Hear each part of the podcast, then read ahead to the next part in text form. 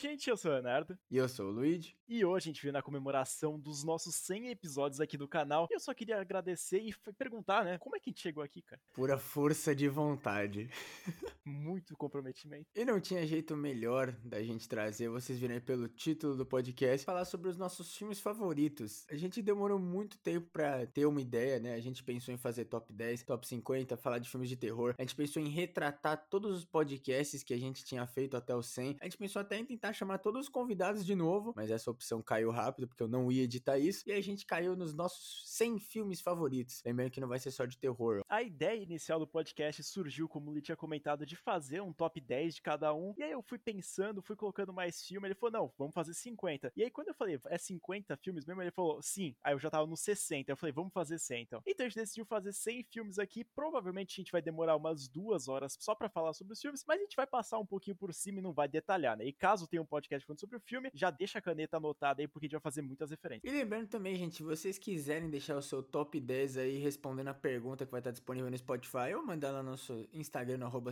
Podcast, ou algum comentário de um vídeo especial, ou não, lá no YouTube, deixa. A gente quer saber também qual que é, pelo menos, o seu filme favorito, né? Não precisa ser de terror, gente. Nosso podcast já não é mais de terror faz tempo. O canal ainda é um pouquinho. Eu só gostaria de agradecer todo mundo que acompanhou logo desde o início, assim, do canal. A gente queria agradecer porque é muito episódio. Eu, quando fui ver, né, que a gente tá no episódio 100, quando eu vou fazer as thumbs, eu vou colocar o episódio 100, eu fico meio em choque e eu só tenho a agradecer porque nunca imaginei que eu ia chegar numa marca tão foda. Da mesma forma que a gente atingiu 100 vídeos no canal, dessa vez aqui é mais especial ainda, porque sai um por semana e dá muito mais trabalho. Realmente, três dígitos foi uma marca muito especial que a gente conseguiu chegar. Dois dígitos já foi uma surpresa muito grande. E outra coisa que vale mencionar é que a gente tá no mês do Halloween, né? O episódio 100 vai sair na do segunda semana de Halloween. E o episódio 50, que é a metade do 100, era para ser a franquia Halloween, mas a gente teve que mudar um pouquinho o cronograma. Então, o Halloween, né, outubro, é um mês especial, não só porque é um mês, né, de terror, mas também porque é um mês aí onde a gente dá grandes marcas. E também o podcast nasceu em outubro, né? Ele foi sair em novembro. Parabéns aí, outubro. E lembrando também que a gente não vai fazer um podcast especial de dois anos do canal. A gente pensou em fazer isso,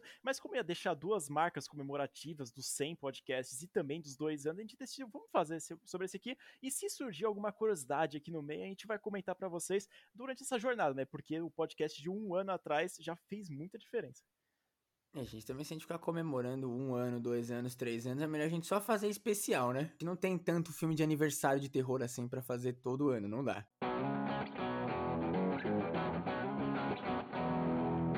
Então, já para não perder muito tempo e também poupar o trabalho do nosso editor, tanto faz, né? A gente vai começar a falar aqui sobre o top 100 filmes. E já começando o meu, eu vou falar o meu centésimo filme, que eu coloquei A Tale of Two Sisters, que inclusive é um podcast aqui que a gente fez com a Juliana. Cara, é muito especial esse filme aqui porque eu senti um cagaço e também é coreano. Já ganha ponto aí, né? Eu adoro todas as recomendações que a galera traz, né? Os convidados, a audiência também, mas os convidados sempre trazem filmes muito interessantes que às vezes a gente não tinha conhecimento, né? E A Tale Two Sisters é um bom exemplo disso, porque eu sabia que existia o filme, mas eu nunca tinha assistido e provavelmente eu não ia assistir se não fosse a Juliana trazer, então já agradecendo a Juliana. E realmente é um filme incrível. Não tá no meu top 100 porque tá no do Léo, mas o do Léo representa o nosso. E lembrando também que o top 100 é aquele lá que você pensa, mano, eu quero assistir um filme, então você olha aquele top 100 e fala, mano, eu quero assistir esse, eu quero reassistir. Então a gente decidiu colocar os filmes que a gente tem mais afeto, não os que são os melhores. Então, já deixando isso claro, né? E também não tá numa ordem específica, pelo menos não o meu. E eu, no caso, tentei variar um pouquinho e mudar, né? Deixar um filme por gênero, por franquia. Porque eu gosto de fazer assim as coisas, gente. Mas porque senão, todos os filmes de sexta-feira 13 ia estar tá aqui. É, o cara é maluco da cabeça. O meu assassino favorito, eu tenho que respeitar o Jason.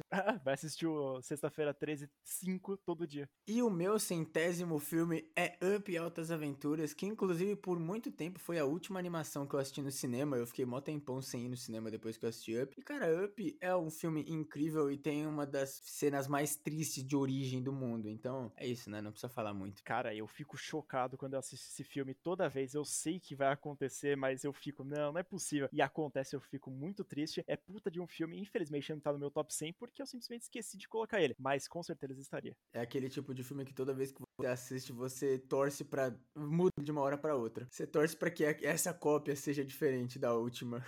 é o DVD falso do Up. Inclusive, o estúdio Ratatouille tem um filme do Up Altas Aventuras, então provavelmente seja diferente. Eu vou assistir, obviamente. Eu espero que eles tenham corrigido o maior erro da história de algum filme de animação, né? Porque ela não merecia morrer. E agora eu vou ser muito original e vou praticamente repetir, porque o meu nonagésimo nono é o filme A Ligação, que é coreano também, é de terror. Cara, eu não tenho muito o que comentar, porque a gente até fez um podcast sobre isso aí. Isso aqui tá sendo praticamente um catálogo do nosso podcast. Então, né, o intuito era ser nossos filmes favoritos, não os nossos podcasts favoritos, né, Léo? Depois de eu assistir o filme, eu quero trazer pro podcast. O filme é tão bom que eu tenho que trazer. Esse filme aqui já é a primeira recomendação que o Léo me fez na lista e realmente A Ligação é um filme muito incrível por toda a história dele, né? A ideia dele é muito original e muito genial também e eu acho que é um dos melhores terrores psicológicos que tem aí no mercado, principalmente da Netflix, né? Como eu adoro e viagem no tempo, todas essas paradas, linha do tempo, a ligação obviamente vai estar tá aqui. E o meu filme 99 já vai começar a trazer problemas porque é um filme que eu e o Léo gostamos muito, a gente já comentou muitas vezes e talvez até seja repetido numa lista aí, não sei, que é Scooby-Doo, aquele que eles vão pra ilha, né? O primeiro. Porque sim, cara, Scooby-Doo é a minha infância, aquele meme do Fred que bombou, eu fiquei muito feliz porque trouxe muita nostalgia para mim e, cara, Scooby-Doo é um filme do caralho. Inclusive, é o filme que introduziu o Matthew Lillard como salsicha, né? E pra quem conhece, a gente sabe que eu gosto muito do Matthew Lillard. Cara, Scooby-Doo simplesmente é o filme que eu posso assistir todas as tardes de todos os dias e ainda vou continuar contente, principalmente o segundo, mas o primeiro, ele me dá muito medo quando era criança e eu assistia menos que o segundo, mas continua sendo uma obra-prima. Eu assisti recentemente, na verdade. Criminoso, cara. O primeiro é muito melhor.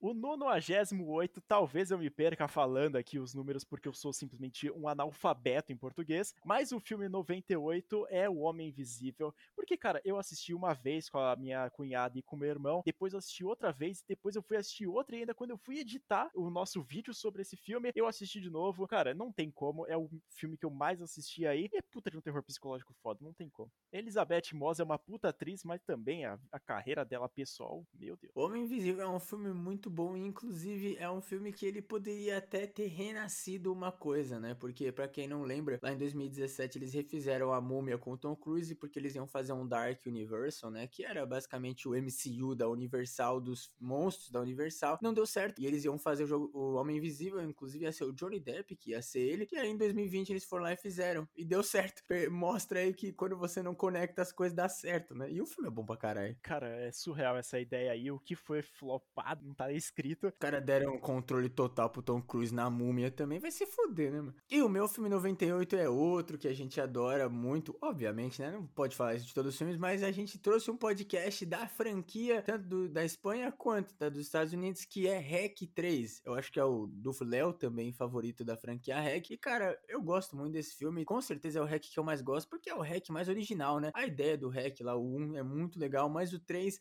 ele traz a ideia de um jeito diferente. Inclusive, não é found footage o filme. Então é muito legal e é o meu favorito da franquia. Pô, Hack 3 é muito forte, mesmo sendo um dos que o pessoal mais critica junto com o 4. O 3 eu vou defender até a minha alma, porque com certeza é o meu top 100. O meu 97 filme é O Jogo da Imitação. Assisti apenas uma vez, mas eu tenho aquela vontade de reassistir, porque tem o Benedict Cumberbatch e ele faz o Alan Turing, que é o pai da computação, o cara que criou o primeiro computador do mundo. E também, além da história ser muito legal, é muito interessante. Então recomendo, não é um filme de terror, meio óbvio, né? Mas eu recomendo vocês assistirem. Infelizmente, o Jogo da Imitação é um filme que eu tô devendo há muito tempo. Eu até já comecei a assistir ele algumas vezes, mas aconteceram coisas e eu não consegui terminar. Então eu não vou poder comentar muito, mas eu concordo porque o Benedict é bom demais e, né? É uma história real da Segunda Guerra. Então sempre vai ser bom esses filmes, né? Incrível. E o meu filme 97 da lista é um filme que, o, que a gente gosta bastante. A gente também já fez um podcast, agora eu que virei o cara do catálogo, né? Que é Invasão Zumbi. Inclusive, eu acho que é um dos, talvez o meu segundo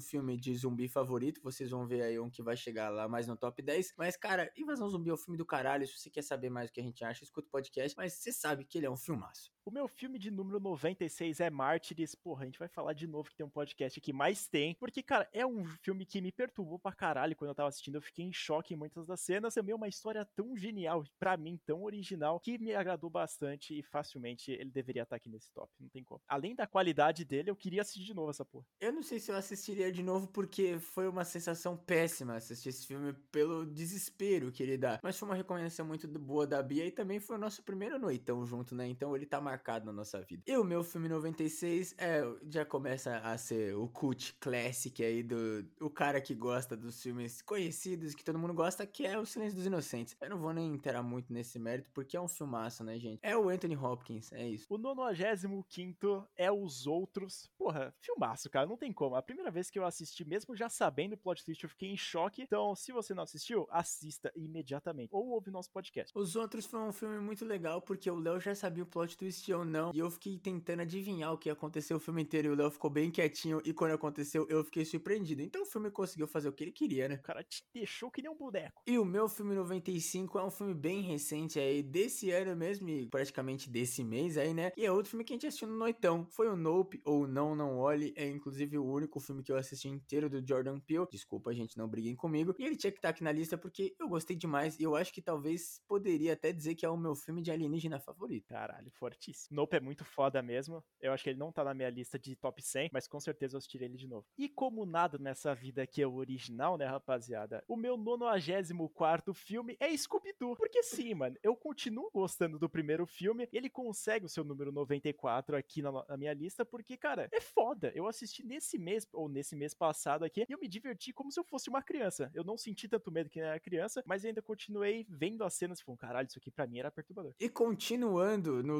Luidão tentando deixar o público cult que gosta dos clássicos felizes, o meu filme 94 é De Volta pro Futuro. Nosso último convidado, o Rafa, disse que é um dos filmes favoritos dele, e eu concordo. De Volta pro Futuro é incrível, e inclusive eu sou um grande fã de Rick and Morty, né? Se não fosse De Volta pro Futuro, não tinha Rick and Morty, então obrigado. E como eu não tô tentando agradar ninguém cult aqui, como eu sou anti-cult, nunca assisti essa porra. O filme de número 93 é Bolt, o Supercão, porque, cara, o que eu assisti esse filme aqui é de palhaçada. Eu tenho o DVD dele, toda vez que eu tinha vontade eu ia lá, colocava. É uma história super foda, cara. Esse filme, inclusive, eu e o Léo, a gente tentou não se basear muito na lista do outro. A gente até nem ia fazer junto, a gente ia trazer e só colocar, mas a gente colocou na planilha, né? E quando eu vi Bolt Supercão, eu falei, puta cara, filmaço, vou colocar também. Eu falei, caralho, mas aí eu e o Léo a gente repetiu uns 10 filmes, aí fodeu, né, mano? Filmaço, cara. Acho que também é uma das minhas animações favoritas também, velho. E finalmente eu e o Léo combinamos o gênero da posição, porque o meu filme 93 é Divertidamente, que é, acho que é uma das animações recentes que eu mais curto e talvez as que mais nos toca, né? Porque o Tico Teco que bate na cabeça brigando um com o outro é uma ideia genial. Eu não sei como que demoraram tanto para fazer esse filme, velho. Pô, é simplesmente sensacional esse filme aqui. Eu assistiria todo santa semana. Foda. Inclusive, eu estou ansioso pro dois, tá? Inclusive, vai ter o dois, né? Aí eu vou revezar. Uma semana assiste um e depois outra semana assiste dois.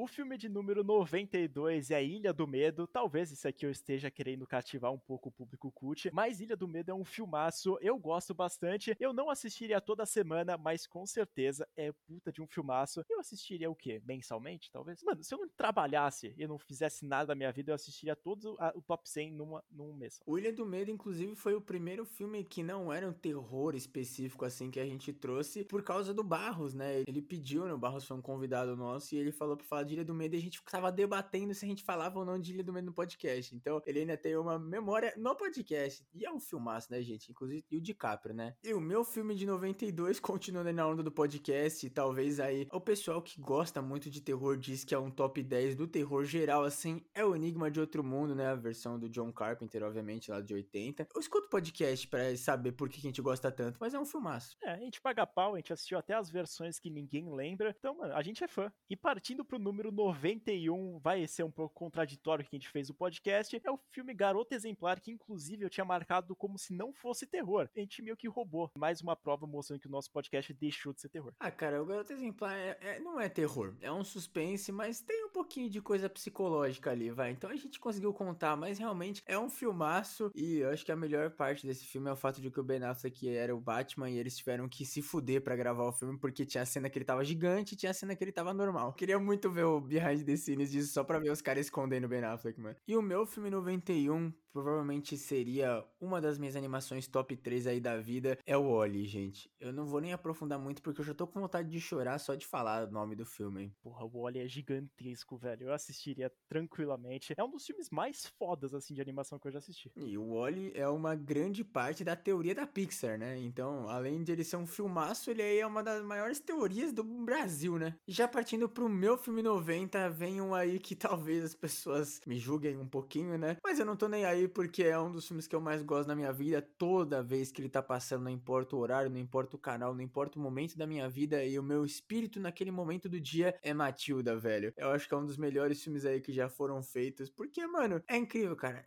Tem uma conexão com esse filme e eu lembro que a primeira vez que eu assisti ele foi sem querer. Porra, Matilda é aquele negócio que, mano, você chegava depois da escola e tava passando na televisão, você fala, caralho, eu vou assistir, parece que eu nunca vi isso aqui. E, mano, é marcante pra caralho, mesmo não estando no meu top 100, eu lembro de praticamente todas as cenas do filme. Surreal, cara. Eu acho que Matilda já assisti mais de 10 vezes, eu não lembro. Nossa, facilmente, velho. Sério. Inclusive, eu assisti Matilda recentemente.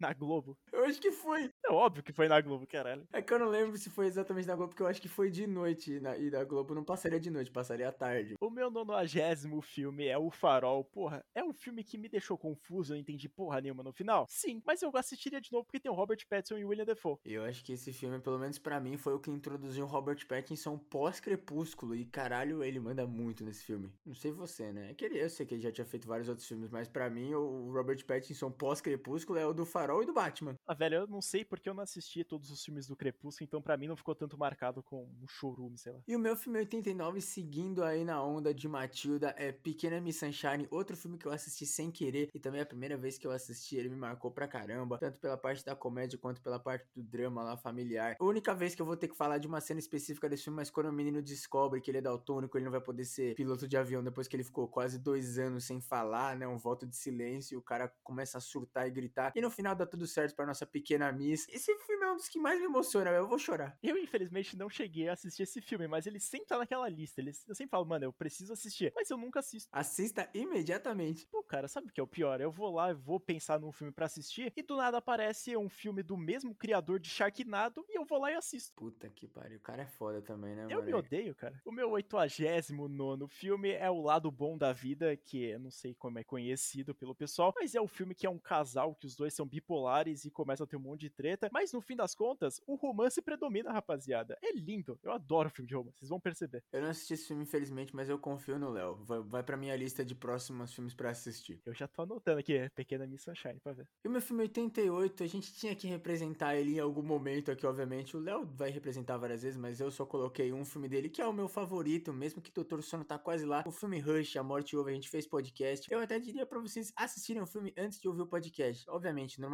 Mas esse é específico, porque vocês não podem ter a experiência primeiro da gente. Tem que assistir o filme, porque é um puta de um filmaço. Inclusive, eu acho que é o filme que marcou o Mark Flanagan falando, caralho, esse maluco é foda. O cara tem o toque especial, né, mano? O cara é tipo o Ronaldinho Gaúcho. Ele encosta, fica bom, mano. É impressionante. O filme de número 88 é Pânico 4. Porra, o pessoal vai me criticar? Vai. Mas foda-se, cara. Pânico 4 é puta de um filmaço. E com certeza, por ele ser o primeiro filme que eu assisti da franquia Pânico no geral, ele tá ali no top que eu assistiria facilmente em qualquer momento. Só não coloquei assim porque senão ia ser julgado. Eu acho que Pânico 4 é injustiçado porque ele é melhor que o 3. Então ele não é o pior da franquia. Irmão, retiro o que disse. Ainda tem o 2 ainda, que ele passa por cima. O 3 eu bato o martelo. O 2 eu não lembro o suficiente pra julgar, mas eu gosto do 4. E o 4 também ajudou a reviver, né? O Pânico. E depois teve a série, que uma temporada é mais ou menos e o resto é uma merda. E representando o nosso outro diretor favorito para o pessoal que gosta aí dos filmes cult classics, é o Midsommar do Ari Aster. Eu gosto mais do Midsommar do Hereditário, talvez pela experiência que eu tive do Midsommar. Não diria que o Midsommar é um filme melhor, eu acho que os dois são do mesmo nível. Mas o Midsommar eu assisti com o Léo, assisti com a galera e eu não tava esperando nada do que aconteceu nesse filme. Ele me traumatizou pra caralho. E o meu filme é Poder Sem Limites, que, cara, é um filme que me toca. Eu fico maluco da cabeça, porque talvez ele tenha sido o meu primeiro filme found footage que eu assisti, que eu lembro, assim, de cabeça, concorrendo ali com Atividade Paranormal. Mas o Poder Sem Limites é a mistura do found footage com gente ganhando poder e adolescente irresponsável. É a coisa que existe. E tem o Michael B. Jordan atuando. Esse filme aí eu tô devendo pro Léo há um tempo e até também pra uma galera do canal, porque recomendaram pra gente levar esse filme lá pro canal. Então desculpa, gente, mas eu confio em vocês e vai estar tá na lista e eu vou assistir depois de gravar o podcast, prometo. E o meu filme 86, sim, gente, a gente vai falar muito de Homem-Aranha, de Batman e todas essas coisas aí. Eu e o Léo, a gente tem, acho que a única coisa que a gente concorda sem brigar de jeito nenhum é que Espetacular Homem-Aranha é o melhor Homem-Aranha, cara. Andrew Garfield é o maior de todos. A gente tá esperando o terceiro filme. Com certeza, eu acho que não tem discussão entre a gente que o Espetacular Homem-Aranha é o melhor de todos, porque, cara, sei lá, é o Andrew Garfield, ele tem uma história foda e foi um dos primeiros filmes que eu assisti no cinema do Homem-Aranha. Me marca, sabe, eu entrar no cinema e ver aquele pôster dele, sabe? Não sei se você já viu aquele pôster, que ele tá no meio da parede, assim, em forma aranha. Sensacional. Esse aí eu tinha visto, tipo, um pôster enorme, eu falei, mano, eu tô apaixonado. E o meu número 86 é A Maldição da Bruxa. A primeira vez que eu assisti foi numa madrugada que eu tinha visto mais cinco filmes. Eu não me orgulho de falar isso, mas quando eu assisti não entendi porra nenhuma e nesse último mês aqui eu fui lá reassistir e eu me apaixonei pelo filme porque o filme praticamente não tem nenhuma fala, te deixa agoniado e te deixa muito confuso. O meu filme número 85 é um, acho que um dos meus filmes favoritos. Vamos falar de Batman agora que a gente falou de Homem-Aranha. É Batman contra o Capuz Vermelho, que inclusive introdu me introduziu, né, no caso, ao Capuz Vermelho, o Jason Todd. Então, filmaço, o filme é bom, acho que é um dos, me dos melhores animados assim que tem. A DC é boa na animação. Eu gosto pra caralho e eu acho que é o meu filme animado do Batman favorito, não é o meu filme do Batman favorito. Eu não tenho a mínima ideia do que se trata esse filme aí. Conheço o Batman, conheço o Capuz Vermelho, mas não sei o que, que acontece. E o meu filme é Her,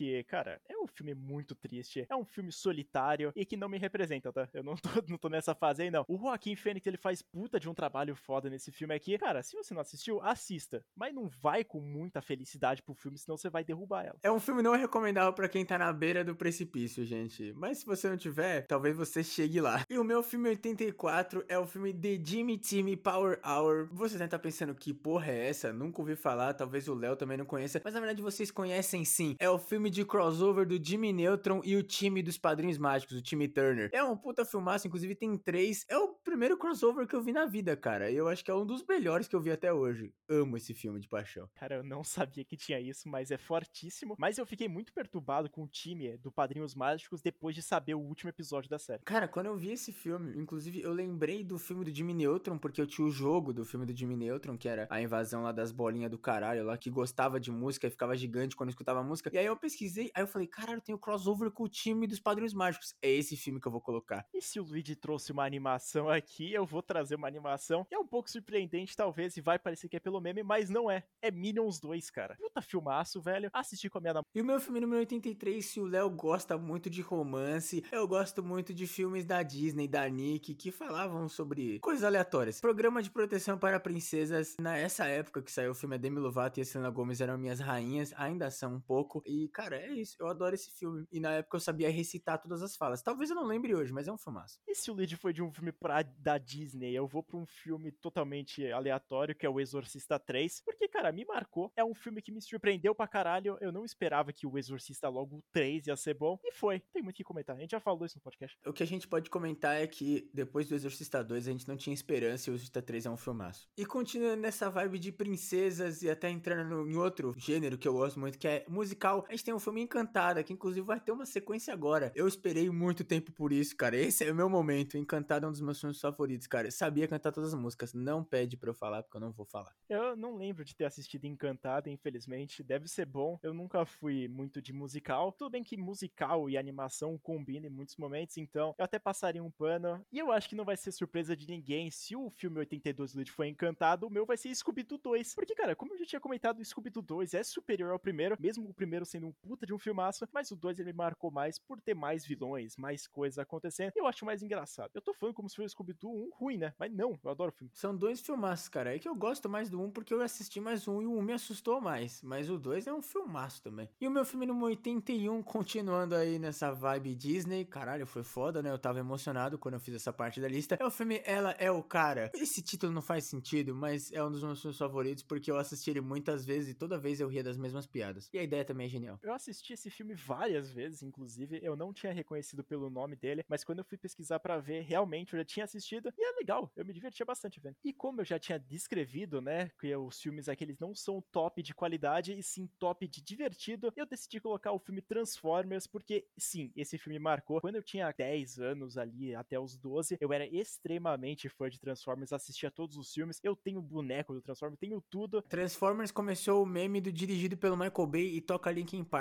no final do filme. É o maior filme de todos, velho. E invertendo novamente, agora o meu filme 80 é Monstros S.A. Que tem jeito, rapaziada. Monstros S.A. puta de um filme. Quem não gosta desse filme? Tem que ser preso, porque Monstros S.A. é um dos maiores filmes da nossa geração. Até mesmo a Universidade do Monstros S.A. lá é foda. Todos os filmes de Monstros, tudo que tem Monstros S.A. é foda, velho. E o meu filme número 80 é o meu favorito da franquia Predador, que é Predadores. O A Caçada que lançou esse ano talvez tire ele do pódio depois que eu assisti de novo A Caçada. Mas o Predadores, cara, quando eu penso em Predador, eu penso em Alien vs Predador e em Predadores. O filme marcou pra caralho e é muito bom, né? Cara, realmente é um dos melhores filmes assim da franquia no geral. Eu gosto de todos, mas Predadores é puta de um filme e se você não assistiu, provavelmente seja um bom filme para te introduzir ao universo. É, foi o primeiro filme que eles sabiam que eles estavam querendo fazer, né? O meu filme de número 79, caralho, a gente não chega no 1 nem fudendo, é o filme Rua do Medo 3, que, cara, a gente assistiu recentemente, mas eu facilmente assistiria novamente, porque quando eu vi, foi o que mais me agradou dos três, saí com uma sensação boa. Ele conseguiu explicar certinho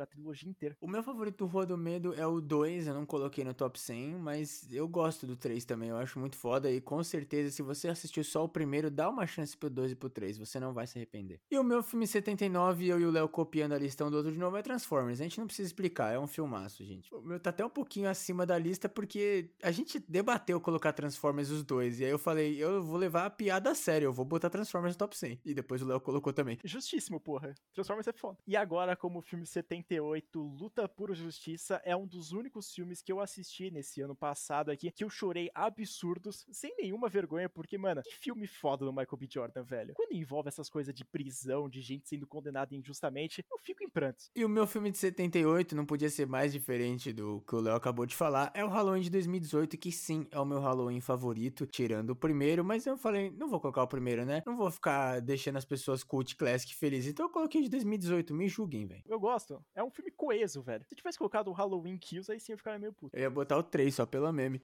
E de número 77 na nossa lista, eu coloquei a animação que foi lançada recentemente, que é o filme Soul, que é daquele lá que o, o cara vai lá, o musicista, ele vai lá, acaba morrendo, e aí ele vai pro mundo dos espíritos para tentar voltar de lá. Sensacional, velho. Chorei. Esse filme, quando ele foi sair, eu tava maluco para assistir ele, e ele saiu, eu não vi ainda, gente. É, esse vocês podem me xingar, mas eu sei que é um filmaço, porque a ideia do filme é genial, velho. E o meu filme número 77, eu já peço desculpa, a próxima sequência de cinco filmes vai ser filmes slashers, porque eu lembrei que eu tinha que colocar os slashers na lista do top 100. E o meu do Fred é A Hora do Pesadelo 3. É o meu favorito. Eu gosto do 1, do 2 e do 3 e do novo Pesadelo, mas o Hora do Pesadelo 3 é o que eu mais assisti e o que eu mais gosto mesmo em geral. É, o Hora do Pesadelo 3 é um clássico e considerado por muitos como o melhor. Eu ainda continuo preferindo o 1, mas a gente vai chegar mais pro fundo aí. E inovando bastante na minha lista, como filme 76, eu vou colocar um filme de anime que é romântico, velho. Eu já demonstrei meu amor sobre isso, que é o filme Tamako Love Story. Tem na Netflix, então vai lá e assista. Pelo amor de Deus, velho. O que, que eu choro vendo isso aqui é brincadeira. Filme de anime romântico deveria ser proibido. Devia ser liberado para todo mundo e tinham que fazer mais, porque realmente todo anime romântico é foda. É criminoso com meu coração, velho. E o meu filme de 1976, como eu acabei de falar, gente, eu vou numa sequência de slashers, é o Sexta-feira 13 de 2009. E para mim é o mais legal. Tô esperando quando eles fizerem o próximo, que provavelmente vai ser melhor que o de 2009, mas o de 2009 é o mais coeso, o mais da hora e o que eu mais gosto. E tem o Jason que corre, foda-se. Ele é diferenciado. Eu acho que, mano, Sexta-feira 13, o último aí que lançou, realmente ele enche os olhos, porque é o melhor. Eu ia colocar Fred vs Jason, mas eu falei, o Jason merece um filme só dele. Aí eu pensei, qual Sexta-feira 13 eu mais gosto? O único que eu gosto é o de 2009. E meu filme de número 75, que a gente vai comentar mais nessa semana aqui, é o filme Zodíaco, que, cara, sei lá, eu já tinha assistido tanto vídeo no YouTube sobre o caso do assassino do Zodíaco, que quando eu fui assistir o filme eu já sabia de tudo, mas mesmo assim o filme consegue pregar a peça e ele é um thriller fudido. E E tem um elenco do caralho, né? Como todo bom thriller. E o meu de 75 é o último dos slashers por agora. É o outro que eu mais gosto no caso do Chuck agora, que é A Maldição de Chuck. Se pudesse, gente, eu colocaria a série porque eu gostei bastante. Mas A Maldição de Chuck eu acho que para mim é o Chuck perfeito. Ele zoa, ele assusta, ele é feio, ele corre e ele mata. E é isso. Ele consegue dar medo, consegue ser engraçado, ele consegue ser tudo, cara. É o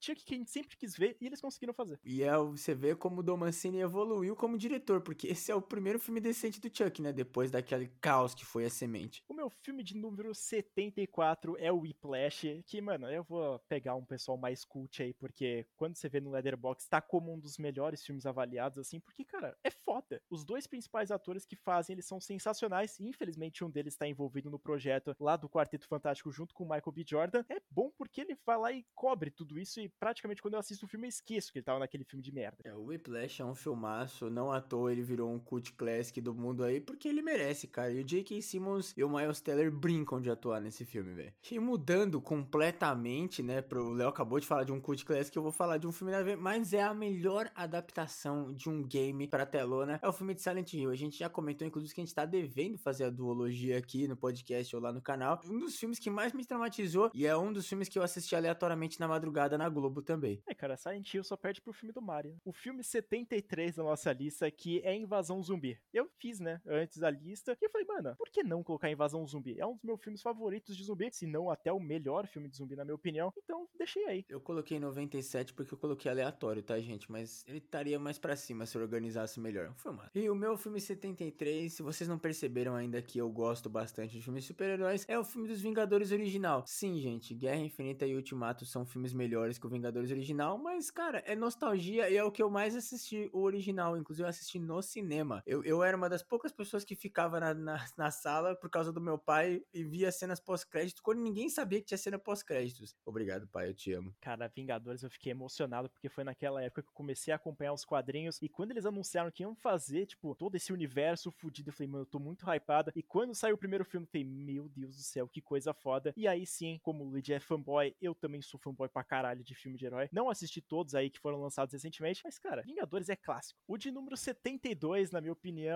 é John Wick, Parabellum, o 3, na verdade, que para mim é o melhor filme da franquia inteira, mesmo todos os filmes sendo muito bons da franquia. Eu ainda prefiro o terceiro porque é o que tem mais porradaria. Então, se você gosta do Keanu Reeves e de muita porrada contracenada fodamente, assista. Eu não assisti nenhum filme do John Wick ainda, gente. Eu não me orgulho disso, mas é o, é o, é o Keanu Reeves sendo Keanu Reeves, cara. Deve ser um filmaço. E o meu filme 72 é Alvin e os Esquilos. É, gente, eu não vou falar mais nada porque quem tem a nossa idade gosta de Alvin e os Esquilos. É impossível não gostar, velho. Alvin e os Esquilos é muito forte mesmo, mas eu não assisti aqueles últimos que foram lançados, que tem a, o trio das esquilas também. Sério? Caralho, o último que eu vi. Eu acho que eu não vi o último que saiu. Eu assisti até o que eles foram pra ilha. Não sabia que existia isso. E como número 71, que já foi citado aqui, é o filme Wall-E. Cara, não tem como. Eu penso nesse filme, eu começo a passar todas as cenas do filme na minha cabeça. E esse aí, com certeza, já assisti umas 20 vezes. E o meu filme 71 é a Amizade Colorida, porque, cara, eu gosto da Mila Kunis, eu gosto do Justin Timberlake, e eu já assisti esse filme 10 mil vezes e eu rio das piadas. Inclusive tem o Woody Harrison também nesse filme. É um filmaço, eu gosto muito dele, velho. Como amante também de filmes de romance, a Amizade Colorida já foi assistido pela minha pessoa e eu tenho que concordar. Filme foda, velho. E agora o meu filme de número 70 é O Segredo dos Animais, outro filme que quem é da nossa geração já deve ter assistido, já deve ter também assistido o desenho que passou por muito tempo lá na Nick. E cara, esse filme aqui, qualquer cidadão de bem chorou quando o Ben morreu.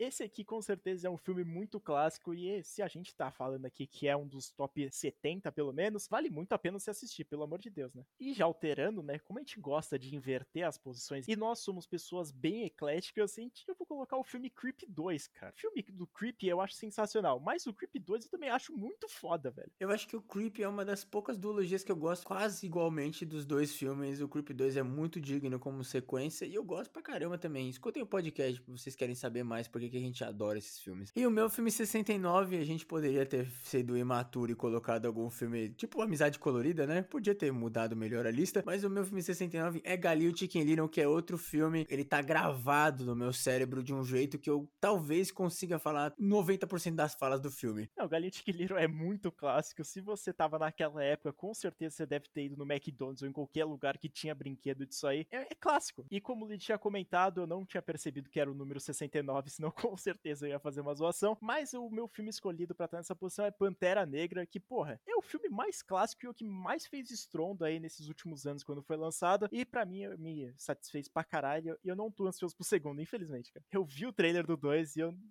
Ai. O Pantera Negra é um filmaço. Eu também não tô muito esperançoso pro segundo filme. Eu queria estar, né? Mas não tem como, a gente tá ainda em luta. E o Pantera Negra, o interessante é que eu assisti ele inteiro. E aí, quando eu fui assistir de novo, eu falei, caralho, eu tenho que assistir o que eu não vi, né? E aí, quando foi passando o filme, eu falava, mas eu já vi isso. E aí chegou e eu tinha assistido o filme inteiro, sim. Parabéns pra mim, né, gente? Pelo menos assistiu o filme bom duas vezes. E o meu filme 68 mantendo aí nas animações que todo mundo que nasceu na nossa geração é marcado por. Tem Shrek, né? Eu acho que nem precisa falar muito sobre o Shrek. É Shrek. Não tem o que falar. É, mano, é memorável pra caralho. Todas as cenas, todas as falas. Não é por conta disso que tem mais de quatro filmes, né? E o meu filme, eu vou pra um lado um pouco mais macabro, literalmente, que é Relíquia Macabra, que é um filme que, cara, ele é excepcional para mim. Ele talvez não seja tão bom assim para as outras pessoas, mas é um filme que me afeta muito mais por conta do significado dele do que pela qualidade mesmo. Toda vez que eu assisti, eu chorei. É, o Léo recomendou esse filme para mim quando eu tava passando por uma coisa parecida com o filme. Foi bem interessante. A culpa né? não foi minha, desculpa. E o meu filme 67, vou continuando nessa origem de filmes antigos que quem tava na nossa geração assistiu várias vezes, é O Diabo Veste Prada. Para mim, o filme que lançou a Anne Hathaway,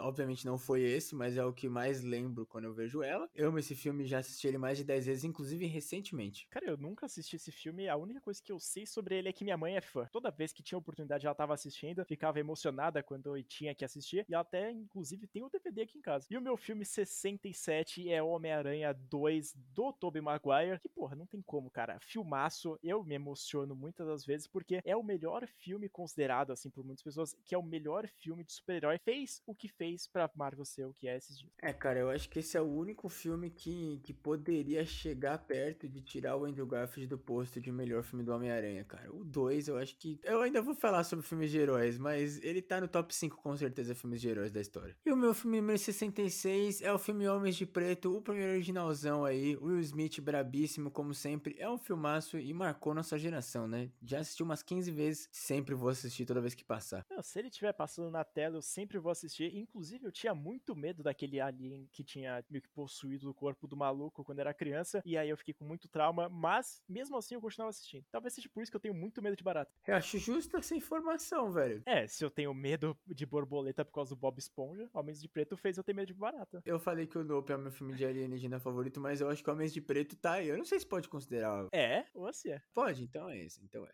E o meu filme número 66 é um Infiltrados na Clã, de uma história foda, muito original, na verdade, que eu acho que foi baseado numa história real, então não é tão original assim, mas as atuações são impecáveis e também, cara, é emocionante, é muito foda. É bom ver racista se fudendo. Eu não assisti esse filme ainda, tô devendo muito, inclusive para mim mesmo, que quando ele saiu eu tava com um desejo grande de assistir ele, mas velho, só de ver esse nome e ter essa ideia, a gente já vai saber que é um filmaço, né? E tem o Adam Driver espetacular nesse filme, inclusive, né? E o meu filme de 65 é Pânico, fico entre o primeiro e o de 2022, mas eu acho que o primeiro merece ser mencionado no top 100, porque ele originou tudo, ele resgatou o slasher do que ele era, e cara, aí acho que um dos meus filmes favoritos mesmo, mas vale aí ressalva pro de 2022, porque foi uma sequência muito digna, inclusive pelo Wes Craven ter morrido, né? O filme do Pânico é sensacional e ele tá tipo, mano, se você entrar no meu Letterboxd, você vai ver que ele tá no meu top 4, já dando spoiler de como mostrar que esse filme é foda. E o meu número 65 é o filme Suspiria, que é o original. O remake que teve é muito especial também no meu coração, mas o original, cara, ele é muito foda. Não tem como, é muito misticismo. O Dario Argento tava com a cabeça no lugar, né? Porque a gente sabe que ele fez um monte de pérola de merda aí. É um filmaço. E o remake também fez jus ao original. Mas o original é o original, né, gente? A gente gosta demais dele. Inclusive tem podcast de Suspiria. E o meu filme de número 64 é outro original da Nick. E eu acho que um dos filmes que eu lembro, assim, de assistir quando eu era talvez mais pequeno, assim, é um dos primeiros filmes que eu lembro de ter visto. E eu demorei tanto tempo para encontrar esse filme de novo. E quando eu encontrei, eu fiquei tão feliz. Que é o filme Good Burger. É basicamente o filme do Kenan e Kel, gente. N não sendo Kenan e Kel os personagens da, da série deles dois. Mas é o filme do Kenan e Kel. Tá ligado? Eu tinha esquecido, cara. Sensacional. Eu não lembrava pelo nome nome, obviamente, mas eu lembro dos dois atores fazendo. Muito foda. E o meu número 64 é o filme Knives Out, que é praticamente uma investigação ali do que aconteceu o caso. E eu sou muito fã desse tipo de filme de mistério, de procurar o assassino. Inclusive, eu fico lendo os livros lá da Agatha Christie que nem maluco, porque, cara, é o meu gênero favorito. E ele até tá um pouco baixo nessa posição por ser um filme sensacional e com muitos atores foda. É que aquela coisa, né? A gente meio que fez embaralhando a lista, mas o Knives Out é um filmaço. Inclusive, estou ansioso para a sequência. E o 3 e o 4 também, né? Que os caras encomendaram seis filmes já. E o meu filme de número 63 aí, eu, a gente,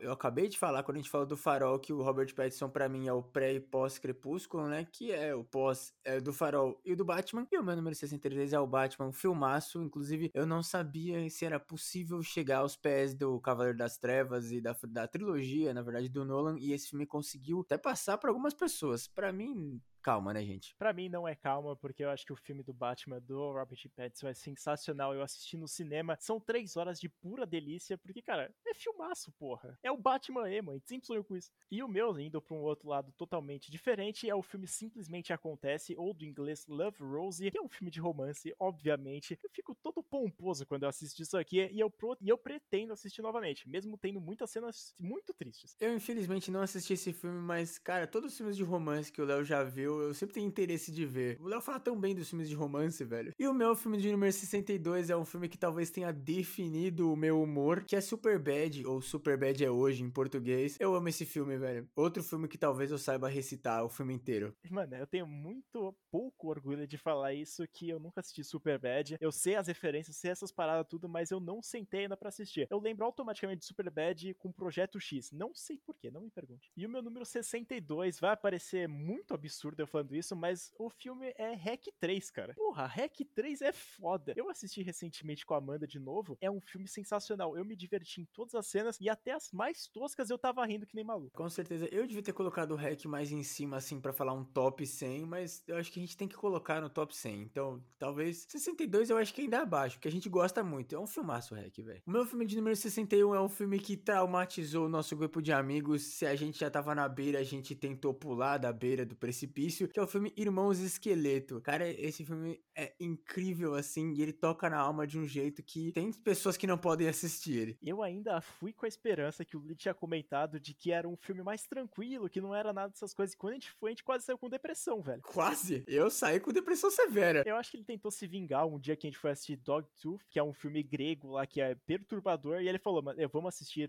Irmãos Esqueleto. O cara foi cuzão. E o meu número 61, chegando quase lá no top 60, é o filme Todo Mundo em Pânico 3. A gente recentemente fez de podcast. E, cara, é um filme que me baseia a minha vida inteira, entendeu? Porque toda vez que eu vou falar sobre um filme de comédia, eu tenho que citar Todo Mundo em Pânico 3. Então, ele merece estar nessa posição. Eu acho que se for falar de Todo Mundo em Pânico, tem que falar o 3. Pra quem ouviu o podcast, sabe que é o nosso favorito. Inclusive, escutem o podcast porque ele tá muito engraçado. Mas é isso, gente. E o Todo Mundo em Pânico também é um outro filme que definiu o nosso humor, né? E é uma merda, né? E chegando finalmente no top 60, eu acho que ninguém se permaneceu para assistir até aqui, mas ele trouxe o filme Os Vizinhos, cara. É um filme de humor que eu fico rindo de todas as cenas que acontecem da briga entre os dois idiotas. É engraçado, eu não sei descrever. Eu não me orgulho de dizer que eu demorei muito tempo pra assistir Os Vizinhos, porque é o nosso tipo de humor, né, cara? E quando eu assisti, eu gostei demais. É maravilhoso esse filme, velho. Eu não sabia que eu ia ver o Zac Efron como um cara de faculdade, do jeito que eu vi ele nesse filme. Tudo bem, ele é genérico pra caralho, né, o Zac Efron? Ele encaixou nesse personagem. É o papel, ele tem que ser genérico pra funcionar, e ele conseguiu. E o meu filme de número 60, voltando pras animações, é Kung Fu Panda. Eu não sei definir o que, que esse filme é para mim. Tá aí no top 100, porque eu amo esse filme, velho. Sério. E todos os filmes que tiveram depois, e o desenho que teve. E se tiver mais filme, eu vou ver mais de 5, 10 vezes, sim. Cara, eu acho que Kung Fu Panda é um crime não estar na minha lista, já dando um spoiler. Porque, mano, eu gosto pra caralho de todos os filmes possíveis existentes. Da mesma forma que eu gosto de Como Treinar Seu Dragão, eu assisto todas as oportunidades que tem. Infelizmente, nenhum dos dois estão na. De número 59, tá o filme O Iluminado. Eu sei que não é, tipo, o tipo de terror assim que eu falo, mano, eu quero assistir novamente. Mas é um puta de um filme e eu falo, mano, é memorável pra caralho. E é referenciado em todo canto que é possível. O Iluminado eu acho que é a obra definitiva, assim, de uma adaptação do Stephen King. Talvez até uma adaptação de livro. E para muitas pessoas é o melhor filme de terror que tem. Para mim não é, mas eu acho um filmaço também, inclusive pelas performances lendárias que tem ele, né? Não sou muito fã do Iluminado, assim, tipo, para falar que ele é é o melhor filme de terror, porque vocês vão ver que daqui a pouco a minha lista praticamente só vai se tornar filme de terror, mas o Iluminado é muito foda. E continuando no terror, finalmente eu e o Léo combinamos. O meu filme 59 é Autópsia, ou Autópsia de Jane Doe. Inclusive, toda vez que eu posso recomendar esse filme para alguém, eu recomendo, porque desde o momento que eu vi o trailer desse filme, eu fiquei interessado, demorei para assistir. Acho que a gente até tinha começado com o canal já quando eu assisti o filme pela primeira vez. Não me surpreendeu porque eu já sabia que ia ser bom, mas eu gostei demais desse filme. Cara, eu já cansei de ver as referências do Luigi sendo autópsia, porque eu que edito os vídeos e toda vez que ele fala, eu tenho que ir na internet buscar no Google a imagem do filme da autópsia e eu já sei exatamente qual imagem eu posso pegar e qual que não por causa do formato da imagem. E de filme 58, eu vou sobre o filme Nós, que é do Jordan Peele, que o Luigi cometeu o crime de falar que não assistiu nenhum até o final a não ser o Nope, mas o filme Nós ele é muito divertido e com certeza ele merece estar nesse top 58 aqui, porque facilmente eu assistia de novo, porque ele consegue misturar a comédia em como todos os outros filmes dele. É, velho, o Jordan Peele ele não errou, o cara fez hat-trick, todos os filmes dele são bons, e eu sei que o Nós é um bom filme, mesmo sem ter assistido tudo, velho. O que eu assisti eu sei que é foda. Vou terminar, gente, calma, não me matem, não me apedrejem, por favor. E se a gente falou de Mike Flanagan, se a gente falou de Ari Aster, de filmes que definiram nosso humor e nossa vida, a gente tem que falar de um filme dele, né, do Adam Sandler, o cara que reinou na nossa infância, e eu acho que o maior filme do Adam Sandler é Gente Grande, velho. Pô, eu diria como se fosse a primeira vez, ou Clique, são os meus favoritos. Incrivelmente, nenhum dos dois tá na minha lista, cara. Mano, é que Gente Grande tem a turma inteira, sabe? O Clique também, eu acho que o Clique é o que eu mais assisti, como se eu fosse a primeira vez também, é incrível, mas Gente Grande tem a galera inteira, mano. É a mistura, é o Mercenários do Humor, né? E como 57 filme da minha lista, eu coloquei um filme com um nome bem estranho, mas se você assistir, você vai entender, que é o filme Eu Quero Comer o Seu Pâncreas, que é um anime romântico, ele já começa feito para você chorar, e ele termina com você em prantos, velho. Eu não aguento assistir esse filme sem, mano, criar uma poça na minha cama. Eu não sei se eu fico aliviado que é um anime romântico, ou se eu ainda te mando pra um manicômio, porque quando eu vi esse nome desse filme na lista, eu falei, o Léo tem algum problema, não é possível. Eu acho que eu fiquei mais preocupado sabendo do que, que se trata o filme. Faz sentido, porra, assista. E o meu filme número 57 é um filme que é muito injustiçado e é outro filme que talvez o Léo canse de escutar eu falando sobre. Não no canal, porque eu não falo tanto dele, mas Garota Infernal, cara. É a Megan Fox e a Amanda Seyfried, minhas rainhas aí. A Megan Fox, inclusive, pós-Transformers. E, velho, é injustiçado, porque na época que o filme saiu, os caras venderam como se fosse a Megan Fox e a Amanda Seyfried se pegando. E, na verdade, é um puta filme, velho. Não cheguei a ver, eu lembro na época que estavam falando sobre ele, que ia ser as duas se pegando o filme inteiro, que no fim das contas não aconteceu. Eu tô ansioso para assistir esse filme, cara. Como filme 56, eu decidi colocar o filme Buscando, que a gente já trouxe aqui pro podcast falando nos filmes sobre Screen Life. Cara, é espetacular, não tem como. Eu fiquei aflito quando começou a acontecer as coisas em tela, e quando eu recomendei pro Luigi, eu falei, mano, assista imediatamente, e eu falei isso mais de 50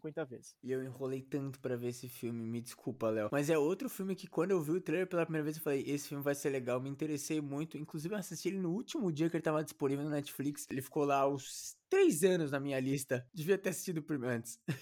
Mas assistiu pro podcast, tá valendo. E o meu filme número 56, até sendo meio contraditório, porque se trata de um filme de alienígena e tá em cima do Nope, que é o meu favorito. Mas o filme é A Chegada, que a gente assistiu com a galera, nosso grupo de amigos. E eu me surpreendi muito, porque eu não sabia do que esse filme se tratava. Fala muito bem de alienígena de um jeito que a gente não espera e a gente acha que nunca tinha visto antes desse filme. É um filmaço, cara. Eu recomendo vocês assistirem, mano. Realmente, A Chegada é um filme diferenciadíssimo. E eu até posso falar que ele tá acima dessa lista aqui para mim, porque, cara, A Chegada é um bagulho simplesmente surreal. Eu comento daqui a pouco. Como o filme 55, eu decidi colocar o bebê de Rosemary, que, mano, eu assisti pela primeira vez, eu já fiquei em choque. É angustiante. Você vê aquela mulher na beira do precipício, como a gente já chegou em muitos casos, e ela simplesmente não tem para onde fazer. Eu acho o bebê de Rosemary sensacional e eu acho até um dos melhores filmes assim de terror de todos. É, cara, com certeza é outro filme que pode ser para muitas pessoas o melhor filme, e eu acho que talvez o filme original do terror psicológico, porque realmente a mulher contra o mundo sozinha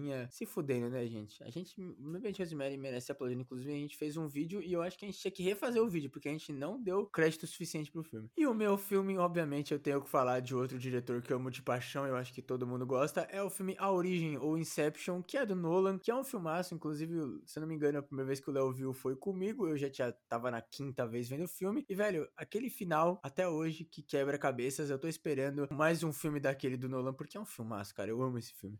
É um filme muito angustiante, principalmente nesse final aí que acontece, né? Essa dúvida do que, que aconteceu. Com certeza está aqui no meu top 100 que eu vou chegar lá. Foi a primeira vez que eu assisti com você e eu lembro que me chocou, me deixou meio perplexo e com certeza é um puta filme. E agora, nesse momento, que é o filme 54, eu vou colocar o Evil Dead, o original, que, cara, é um filmaço, eu me divirto assistindo. É clássico, porra, não tem o que falar. Evil Dead a gente já lambeu tanto aqui nesse podcast que não tem mais o que tirar. Não lambeu o suficiente, na verdade, né? Porque eu acho que Evil Dead é talvez nossa franquia favorita, né? Pelo menos acho que em conjunto é a nossa favorita, né, velho? Calma que lá vem mais. Evil Dead, o original é incrível, eu já assisti 10 mil vezes e vou continuar assistindo, velho. Eu amo esse filme. E o meu filme 54 é outro filme que eu já assisti 10 mil vezes e vou continuar assistindo, que eu amo. É o filme Goosebumps. Tem toda aquela parte do livro, né, que também marcou bastante a nossa geração. Ele é um pouquinho antes, mas lançaram livros enquanto a gente era criança e adolescente. Tem o Jack Black, cara. Eu tinha que colocar o Jack Black na lista de algum jeito, porque eu acho que ele é um dos atores favoritos meus, assim. Tinha colocado no Kung Fu Panda, né, mas foda-se. E para surpresa de ninguém, praticamente, o meu filme 53 também é Evil Dead. Foda-se. Perdi a mão, porque eu, dessa vez é que eu tô falando sobre o Evil Dead, o remake, que é, foi lançado recentemente em 2012. Não tenho o que falar, é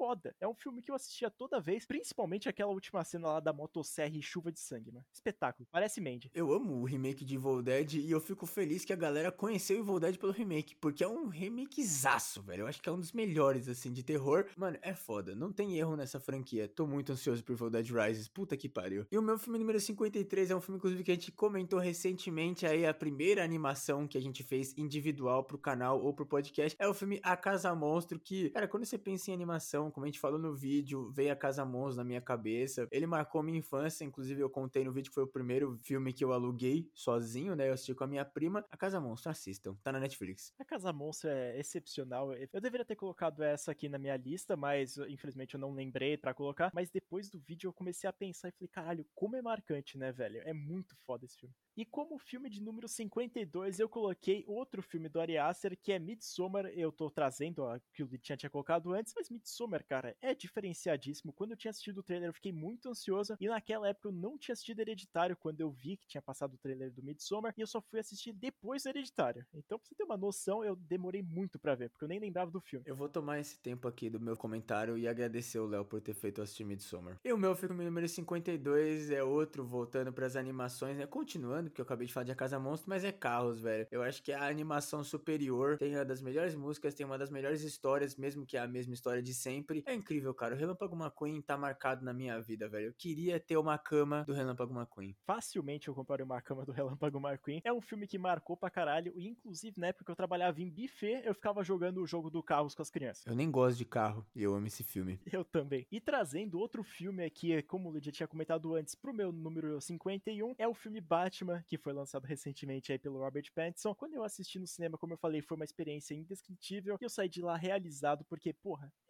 Batman emo. De novo, vou fazer esse comentário. Fodaço, tô ansioso pela sequência. E o meu filme número 51, falando de novo aí, entrando em outro grande diretor e outro filme cult classic que as pessoas amam, é Bastardos Inglórios. É o meu filme favorito do Tarantino, talvez até o meu filme favorito do Brad Pitt também. E, velho, assistam Bastardos Inglórios, é isso que eu vou dizer. E finalmente, meu Deus do céu, não acaba nunca chegando ao nosso top 50, falta muito filme ainda. Eu vou falar sobre o filme Entre Abelhas, primeiro e talvez o único filme brasileiro dessa lista. É um filme do Porchat. Eu assisti ele no cinema e eu tinha que representar o Brasil de algum jeito e eu achei melhor falar no número 50. Eu diria para você assistir esse filme porque é muito legal e a ideia dele é diferenciadíssima, velho. Eu nunca assisti o Entre Abelhas, mas eu até tô curioso, eu não sabia do que se tratava. Eu nem sabia que era um filme brasileiro, mas tem que anotar para assistir então. E como meu filme 50 para marcar, né, essa faixa de número 50, eu decidi colocar o filme Super-Herói. Talvez seja um dos filmes mais subestimados de todos os tempos. É o filme do Drake Bell, tudo bem que ele é um merda, mas o filme é sensacional e é paródia sobre o herói que a gente mais gosta, ou até talvez o segundo mais que a gente goste, que é o Homem-Aranha, que, cara, é sensacional. Ele é praticamente a réplica do primeiro filme inteiro, só que com um humor muito foda, e principalmente porque tem o ator, o Leslie Nielsen, que ele faz a parte lá do Todo Mundo em Pânico também. Então, mano, super-herói filme é subestimado. É, velho, se tem um filme que define o nosso humor, é super-herói. Preocupante. Mais uma vez que eu tô falando isso. Mas é isso, gente. Super-herói é um filmaço. A gente sempre vai falar dele porque ele merece. E o meu filme de número 49, eu já tinha comentado sobre o Adam Sandler e pela galera, né, no Gente Grande, mas eu trouxe de novo eles, porque sim, a lista é minha e o meu filme é Eu Os Declaro Marido e Larry. Cara, eu não lembro de ter assistido esse filme por completo, mas eu gostei do comecinho que teve assim, e é uma temática bem engraçada. E o meu filme número 49 é o filme da origem, que a gente já trouxe aqui, o tava na lista do Luigi. É um filmaço, eu falei, me marcou bastante, porque foi um dos primeiros filmes cult classics, a gente pode dizer assim, que eu tinha assistido na época. E é agora que a gente vai declarar que o podcast vai ter que acabar hoje, porque o meu filme número 48 é o filme favorito do Léo, Leprechaun. É aquele negócio, eu acho que depois de um tempo, assim, o meme acaba, entendeu? E aí tem que deixar. A lista é literalmente pro top 100, a gente não vai botar nenhum meme aqui. E o cara colocou Leprechaun.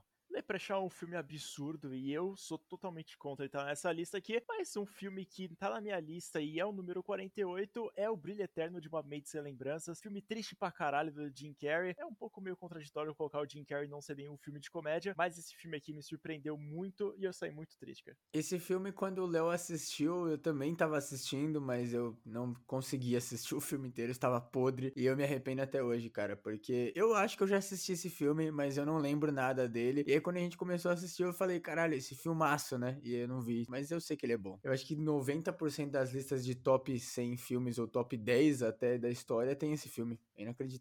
É meio óbvio, né? Filmaço. E o meu filme de número 47 é o filme Poder Além da Vida, que conta a história de um ginasta que acabou se machucando e teve que fazer uma recuperação absurda junto com um mentor fantasma que ele imaginou. Não faz muito sentido, mas é isso, gente. É um filmaço e é uma, é uma incrível superação, inclusive é baseado numa, numa história real. Então fica melhor ainda. Não sabia a existência desse filme aqui, então fica no poder do Luigi aí falar que é um filmaço. E cara, só pela história parece ser muito triste. E o meu filme de número 47 é Divertidamente, já apareceu aqui na lista do Luigi, mas para mim apareceu um pouco mais acima porque esse filme tem um lugarzinho no meu coração e eu fico emocionado toda vez que eu assisto, porque além de ser triste, e ele é muito divertido e bacana, cara. Eu acho que serve tanto para adulto quanto para criança. Eu vou falar de novo. Estou esperando a sequência. E o meu filme de número 46 também já apareceu aqui na lista do Léo, que é o Whiplash. A gente já falou parte da atuação. Então é isso, gente. E o meu 46 é Corra. É outro filme do Jordan Peele aí. Ele tá aí em cima de todos os filmes do Jordan Peele. Porque quando eu assisti na época que eu não tava tanto assim dentro do terror, eu já fiquei em choque e eu falei, mano, esse diretor é diferenciado e eu vou assistir o próximo filme dele. E a importância de, desse filme também, né? É incrível. E é um filmaço, né, gente? E o meu filme de número 45 é outro musical e talvez um dos top 3 musicais para mim, que é o filme Mamma Mia. Ainda tô devendo assistir a sequência, mas sabendo do que se trata a história da sequência, não, eu não, não ligo tanto. Eu gosto do original mesmo, mas a sequência deve ser bom também, né? É música do ABBA, cara, não tem erro. Eu acho que eu vou me complicar aqui, porque como eu já tinha comentado, eu não sou muito fã de musical e muitas vezes eu não gosto realmente, mas o Mamma Mia eu não vou dar chance não, é isso. Errado pra caralho, velho. Você está proibido de ouvir ABBA. E o meu de número 45 é Um Lugar Silencioso, que foi uma das melhores experiências que eu já tive no cinema, então eu não podia deixar de fora dessa lista aqui. Inclusive, cara, quando eu assisti, todo mundo ficou em silêncio durante o filme inteiro, e quando eu saí da sessão, eu encontrei o Lucas Inutilismo. Cara, O Lugar Silencioso é um filmaço, e eu gosto também da sequência. Obviamente não é tão bom quanto o original, mas o primeiro é muito, e eu acho que até deu uma revolucionária, cara. Ninguém esperava que o John Krasinski ia ser um diretor tão bom. Inclusive, devolvam o Senhor Fantástico ao John Krasinski. Ele merece pra caralho, velho. E o meu filme número 44, voltando aí a satisfazer o pessoal que gosta mais dos filmes clássicos, é Psicose, velho. Eu acho que é o slasher original, aí o pai do slasher. E é um puta filmaço, né, velho? Mudou muito o gênero de terror. Com certeza o filme do Psicose é um filmão. Toda vez que eu assisto, eu fico meio em choque, né, por conta do plot twist, que já todo mundo sabe, mas é um segundo plot twist. Então, se você não assistiu, você tá perdendo tempo, amigão. E pra surpresa de ninguém, eu vou me contradizer o que, que eu disse na última hora, que é o filme Suspiria, tá na minha posição 44. Você deve estar se perguntando, porra, Léo, mas já foi, né? Mas dessa vez aqui é o remake. Eu já tinha comentado que eu preferi o original, mas pelo jeito eu coloquei aqui na lista que eu preferi o remake. Então eu prefiro o remake. O cara escreveu os dois como Suspiria e esqueceu qual era qual. E o meu filme 43, um filme icônico, assim como Evil Dead aqui do Sem Memória, é o filme Bruxa de Blair. Não precisa explicar muito? A gente já fez podcast e a gente mama esse filme toda vez que a gente pode. O filme não é daqueles grandes espetáculos, mas, cara, com certeza, se eu tenho oportunidade, eu vou assistir de novo. O meu de número 43 é Doni Darko, como eu já comentei.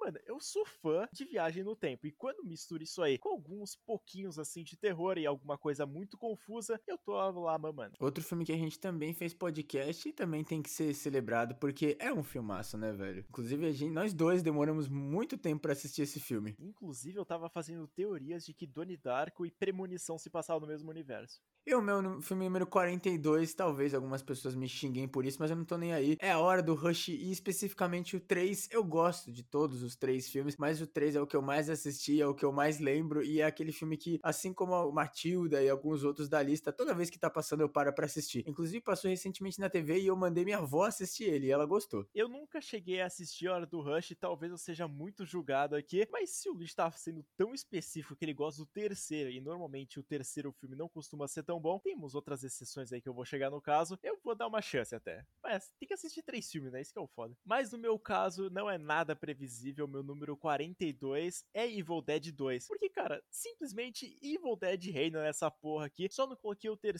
filme porque senão ia ficar muito repetitivo. Mesmo eu citando maioria, quase 75% da franquia. Quase não. Até agora é 75. Depois vai ter mais um, vai mudar. Mas... E contradizendo o Luigi de agora a pouco que falou que o Entre Abelhas era o único filme brasileiro brasileiro que tinha na minha lista. O filme número 41 é provavelmente o maior filme brasileiro, pelo menos o mais conhecido fora do Brasil, que é Cidade de Deus. É um filmaço e é outro filme que toda vez que tá passando é obrigado você a parar e assistir. Eu nunca assisti Cidade de Deus. Sou um falso patriota, né? A gente fez vídeo pro canal exaltando o Brasil e eu nunca assisti Cidade de Deus. É uma porra, né, cara? O filme brasileiro que deveria ter ganhado um Oscar e o cara não assistiu, mano. E o meu filme de número 41 é Parasita, aquele filme lá que meio que ganhou alguns Oscars, né? Se a gente pode dizer assim. E é um filmaço, não tem como, caralho. E já partindo pro número 40 da nossa lista, já chegando ali no top 10, eu vou falar sobre o filme Enigma de Outro Mundo, que já tinha comentado aqui. Mas, cara, vale a pena lembrar, porque se aparecer na minha tela, eu vou assistir e foda-se. E o meu filme de número 40, um que a gente já comentou na lista do Léo, é o filme Monstros S.A. Não precisa dizer muita coisa, né, gente? É um filmaço, marcou nossa infância. O meu filme de número 39 é Halloween, o Cult Classic, o primeiro de todos, porque sim, eu amo muito o John Carpenter. E quando apareceu esse filme aqui, é o original, é um dos melhores filmes da de todos os tempos. Eu só vou discordar em alguns ali, com certeza. Sei lá, o Massacre da Serra Elétrica, o original também, que ali bate no meu coração. Mas o Halloween é puta de um filme foda. Eu falei de 2018 porque eu queria ser diferentão, mas a gente, todo mundo sabe que o original é o melhor da franquia e talvez um, um quem diria, o maior slasher da história. E o meu filme de número 39, eu vou dar uma roubada aqui porque eu não vou decidir qual Evil Dead eu gosto mais inclusive a série e talvez possivelmente até o filme que vai sair ano que vem. Então o 39 fica o posto da franquia inteira Evil Dead. Mas obviamente os que eu mais gosto, assim, que eu assistiria mais de uma vez, e eu assisti na verdade mais de uma vez, é o original e o remake. Como meu filme de número 38, eu vou trazer um filme aqui que muitas pessoas talvez não colocariam no seu top lista, assim, de 100 filmes, que é a Ghost Story, que é um filme depressivo, velho. Pelo amor de Deus, se você vai assistir e você tiver de mal com a vida, talvez você não passe desse filme aqui. Porque, mano, simplesmente o bicho deixa você com mil questões na sua cabeça e com vontade de sair de casa e fazer tudo que é possível, porque parece que você vai morrer no dia seguinte. Esse filme eu tô devendo pro Léo assistir faz um tempo, inclusive vou assistir o mais rápido possível. E eu confio no Léo e a capa desse filme é maravilhosa.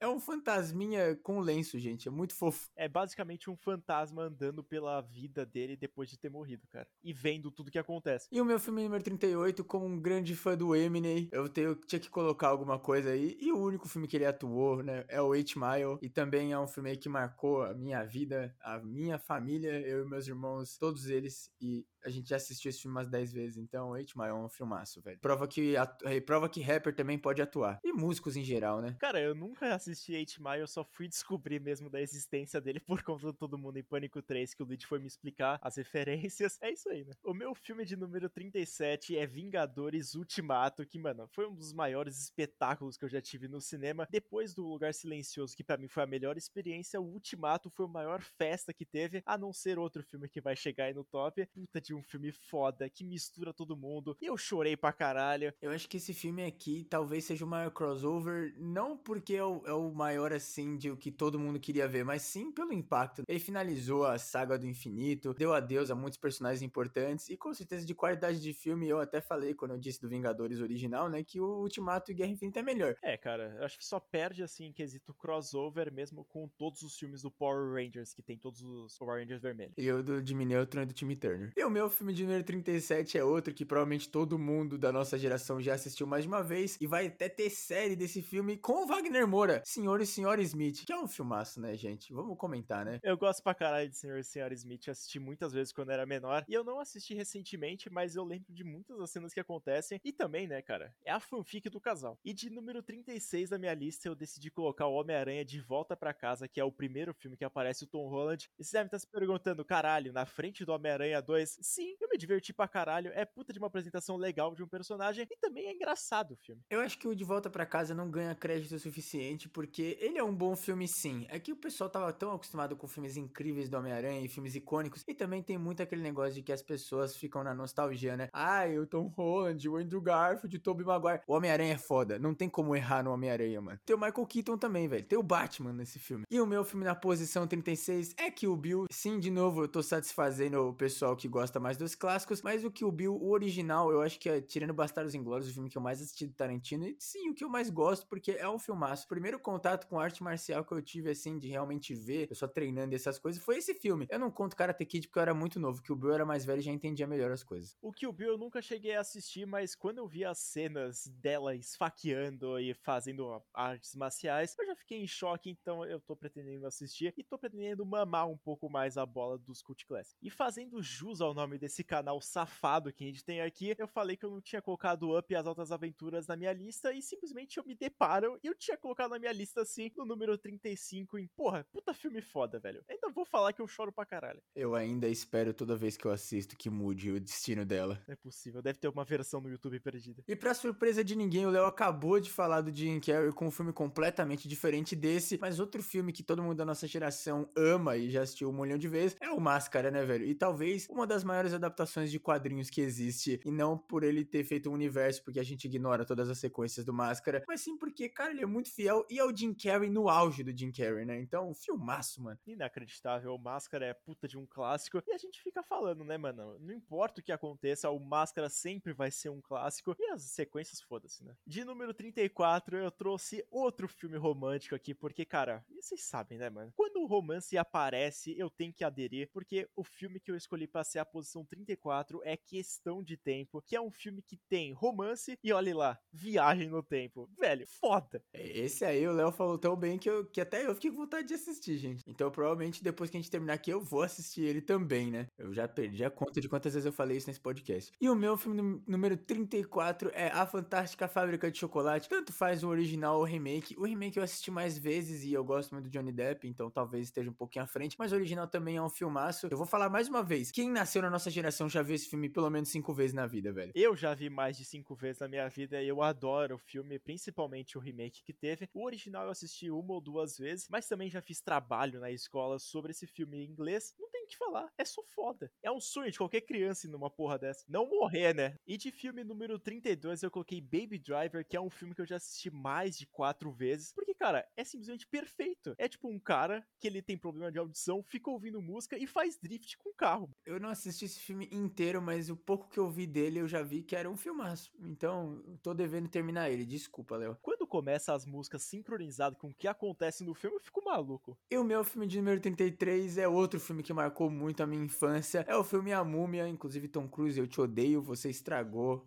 a Múmia, você conseguiu. Mas o original e a sequência e o terceiro também eu gosto, mesmo que não é tão bom, mas o original tem um lugar no nosso coração. Inclusive é um filme que não é tão de terror, tem muita fantasia, né, e aventura, mas me traumatizou, velho. Até hoje eu tenho medo de escaravelho por causa desse filme. E com certeza é um podcast que a gente tem que trazer aqui pro canal, porque a Múmia é foda. Todos os filmes eu já assisti muitas vezes, e como 32 segundo decidi colocar o filme Final Girls, que, mano, é foda. É um filme de terrir pra caralho. Eu acho até mais comédia do que terror, mas ele fica brincando com os estereótipos e todos os clichês do terror muito bem. E quando eu saí desse filme, eu saí realizado e eu saí falando pro Luigi, meu Deus do céu, assista, velho. E esse eu demorei, mas eu assisti. E a gente que gosta de slasher pra caramba e gosta dos filmes terrir, não tem como falar. Esse filme é incrível. Inclusive, eu queria uma sequência dele. Thaísa Farmiga é E o meu filme número 32 é outro que eu sofri muito assistindo ele no cinema e toda vez que ele passa, às vezes eu até evito de assistir para não ficar com dor na alma. É o filme Marley e eu. Não precisamos falar muito desse filme, né, velho? Só sentir. É aquele negócio, né? Assistir uma vez para nunca mais assistir. Quando tem morte de cachorro, pelo amor de Deus, velho. Parece aquele filme lá do cachorro que esperando o dono no,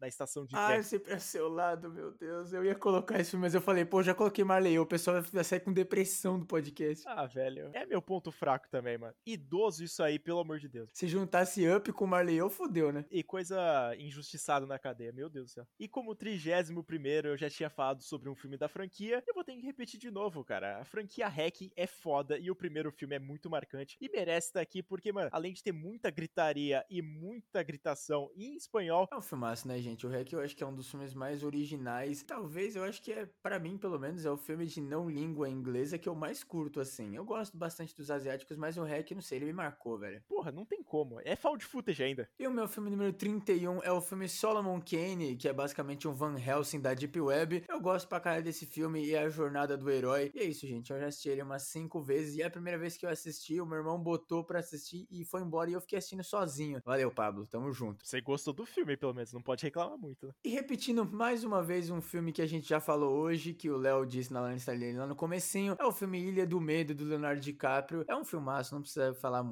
né, gente? Já comentamos aqui, assisti muito tarde, mas eu fico orgulhoso de ter assistido e com a cabeça um pouco mais aberta do que antes. E o meu trigésimo filme é A Bruxa, aquele clássico da nossa querida Anya Taylor-Joy. E se você não assistiu, assista e veja o nosso vídeo também, porque aquele vídeo tá sensacional. Inclusive, as pessoas que conhecem a gente não gostam de A Bruxa, como sempre a gente fala, vai se fuder vocês. A gente ignora a opinião dessas pessoas e segue o baile. Vou ter todos os filmes do Robert Eggers aqui. E o meu filme número 29 é um filme que eu assisti esse ano, inclusive, bem recente, é o filme Três Idiotas, que é outro filme que não é dos Estados Unidos e é um filme coming of age, né, que eles falam, que é aquele filme quando você vai crescendo e percebe que a vida não é aquilo, mas ao mesmo tempo a vida ainda é boa. É um filmaço e ele machucou muito meu coração quando eu vi. Se eu tivesse assistindo ele em casa, provavelmente eu ia ter chorado bastante. Não conheço, não tenho a mínima ideia de que filme é esse, mas se mistura todas essas paradas aí de ser adulto e lembrar das paradas, eu com certeza vou chorar também. O meu 29 incrivelmente, é A Hora do Pesadelo, o novo pesadelo, ou aquele lá, o filme do Wes Craven. Simplesmente sensacional e eu sempre fico pensando, mano, será que esse filme devia estar em cima? Aí eu olho para cima na lista e eu vejo que, infelizmente, não. Porque vai ter filmes muito melhores que esse. Infelizmente, não sei como. Cara, esse filme aqui é basicamente a blueprint, né? A base do pânico, né, velho? O Wes Craven nunca errou, cara. E o meu filme número 28 é um outro filme que marcou a nossa geração demais, como praticamente todos dessa lista, né? Que é o Toy Story, cara. Eu acho que a gente já nasceu sabendo que era Toy Story. A nossa vida foi Toy Story. Quando todos os lançaram, a gente sempre ficou emocionado. E em todos a gente chora, né? E o meu filme de número 28 é Anjos da Lei 2. Eles vão pra faculdade, cara. Sensacional. É um filme que é de comédia, assim, besterol pra caralho. Mas é engraçado. Ele consegue misturar. E eu acho que é um dos filmes mais maduros de comédia que eu já vi na minha vida. É, é um filmaço, Anjos da Lei. Os dois. São, eu amo de paixão eles e eu tô esperando o terceiro até hoje. Por favor, Jonah Hill e Channing Tatum, façam Anjos da Lei 3, velho. Foda que logo depois do segundo filme, os caras já deixam claro que não vai ter o terceiro zoando os próximos filmes, né, cara? E o meu filme número 27 é Alice no País das Maravilhas, que inclusive tem uma das maiores músicas de uma das maiores cantoras da nossa geração, que é a Avril Lavigne. E, velho, quando esse filme saiu, eu lembro que a minha vontade de assistir era absurda e toda vez que eu tenho oportunidade, eu assisto esse filme. Eu já tive o prazer de assistir esse filme, é muito divertido realmente. Eu lembro de poucas cenas dele. E o meu filme número 27 é Tudo em Todo Lugar ao mesmo tempo, lançado recentemente. E eu assisti uma vez e já foi o suficiente. A Amanda até depois assistiu e ela ficou falando de muitas das cenas, relembrando. Toda vez que eu vejo todas as cenas, eu já fico emocionado, cara. Que filme completo, velho. Tem viagem no tempo. É, cara, esse filme eu tô devendo assistir, não só porque é da 24, mas porque eu sabia que esse filme era bom. Inclusive, a última vez que eu fui no cinema, ele tava em cartaz ainda e eu não assisti. Cara, eu me arrependo. Eu preciso ver. Eu tô demorando muito para ver esse filme, né, velho? São três horas de pura emoção, velho. E o meu filme número 26 é um filme que esse, de novo, vou ter que falar que marcou a geração, mas não em formato de filme, e sim em formato de livro. Inclusive, eu tenho quase todos aqui na minha prateleira, que é o filme Diário de um Banana. Aquele original, né, gente? Por favor, a gente finge que o quarto não existe. Então, a gente vai do 1, o 2 e o 3. Eu não vou fingir que não existe, porque eu nem sabia que existia o 4, porque eu não sei se eu assisti já o primeiro filme do Diário de um Banana. Talvez eu já tenha assistido, então não vou garantir. E o meu filme de número 26 talvez não surpreenda muitas pessoas, porque é o filme Anjos da Lei 1. Divertido pra caralho. Eu até fiquei muito em dúvida em colocar o primeiro antes do segundo, ou segundo depois do primeiro. Eu preferi colocar o primeiro na frente, porque é um filme completo pra caralho. Não precisa justificar, cara. É um filmaço e é o, aquele outro filme que toda vez que estiver passando eu vou parar pra assistir, não importa o que esteja acontecendo. Inclusive, eu acho que os dois estão no Prime Video e eu vou assistir novamente. E mais uma vez representando o Brasilzão, o meu filme número 25, caralho, a gente tá quase no top 10. É o filme Tropa de Elite, especificamente o 2, porque eu acho que a mensagem dele e o jeito que eles mostram tudo o que acontece no Brasil é muito mais impactante que o primeiro, mas o primeiro também tem muito seu valor. É que eu gosto mais do 2 porque tem mais Wagner Moura. Assisti pouquíssimas vezes o 2 e o primeiro também. Eu assisti quando era muito jovem, eu não entendia porra nenhuma. Atualmente eu não assisti, eu inclusive tenho o Blu-ray do primeiro filme, não dei tempo para ver ele. Tropa de Elite, cara, representa o Brasil assim como Cidade de Deus. Como você falou que não ia ter mais filme brasileiro na sua lista. E o meu número 25 é o que o Jeff tinha falado, que é o filme original, o máximo do terror possível de slasher, que é o Massacre da Elétrica. Parece um dos filmes mais sujos possíveis. É, cara, o Massacre da Serra Elétrica talvez seja vozão dos slashers, né? Eu não gosto muito da franquia, mas o original, inclusive eu e o Léo assistimos juntos, ele impactou muito, mesmo a gente tendo assistido praticamente 50 anos depois que o filme foi lançado, né? E a qualidade dele ser ruim é o que mais deixa ele foda. E o meu filme número 24 tem uma incrível dublagem do próximo presidente aí, que é o Luciano Huck em Enrolados. Desde que esse filme saiu, eu já assisti ele umas 10 vezes, inclusive com o Léo também, e obviamente dublado, porque ele deve ser dublado. E é um filmaço, cara. Eu acho que é a melhor adaptação da Rapunzel que existe, mano. A primeira vez que eu fui assistir esse filme aqui foi com o Luigi, e a única também, porque eu ainda não assisti novamente, mas eu me surpreendi bastante. É um filme muito divertido de assistir. E o meu número 24 é o Homem-Aranha, só que dessa vez no Aranha Verso, que é uma animação e é muito completa. Eu estou muito ansioso pra continuação, porque se o primeiro foi tão foda assim, imagina o segundo. Quer dizer, tem tudo a dar ruim, né? Mas o segundo vai dar bom. Tem, eles não vão errar, velho.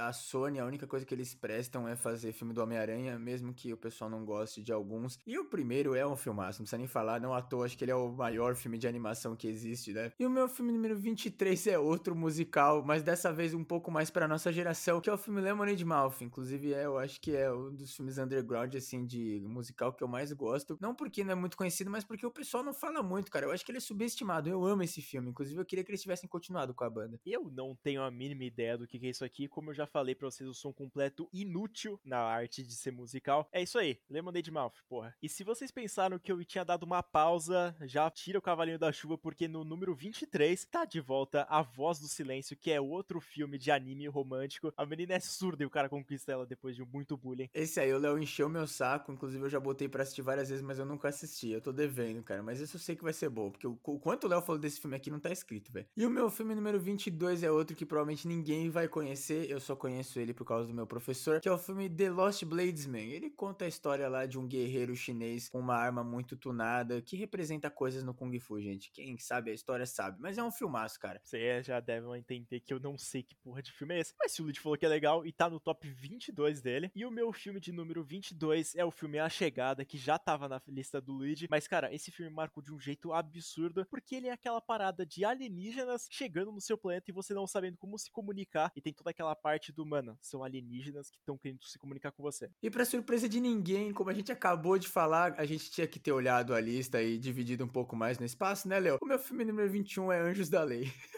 Ah, foda-se, né? A gente não tem que separar nada, não, mano. É nosso gosto pessoal. Assistam, gente. Filmaço, filmaço, filmaço. é um lembrete pra pessoa falar, puta, será que eu assisto? É, um... é isso, rapaziada. Vai assistir sim. E de número 21 é o filme da cara do Nicolas Cage. É o Nicolas Cage atuando o Nicolas Cage. É o filme Mandy. É sangue pra caralho. É muita morte. É o Nicolas Cage matando o alienígena, bicho, capeta, sei lá o que. E é isso, mano.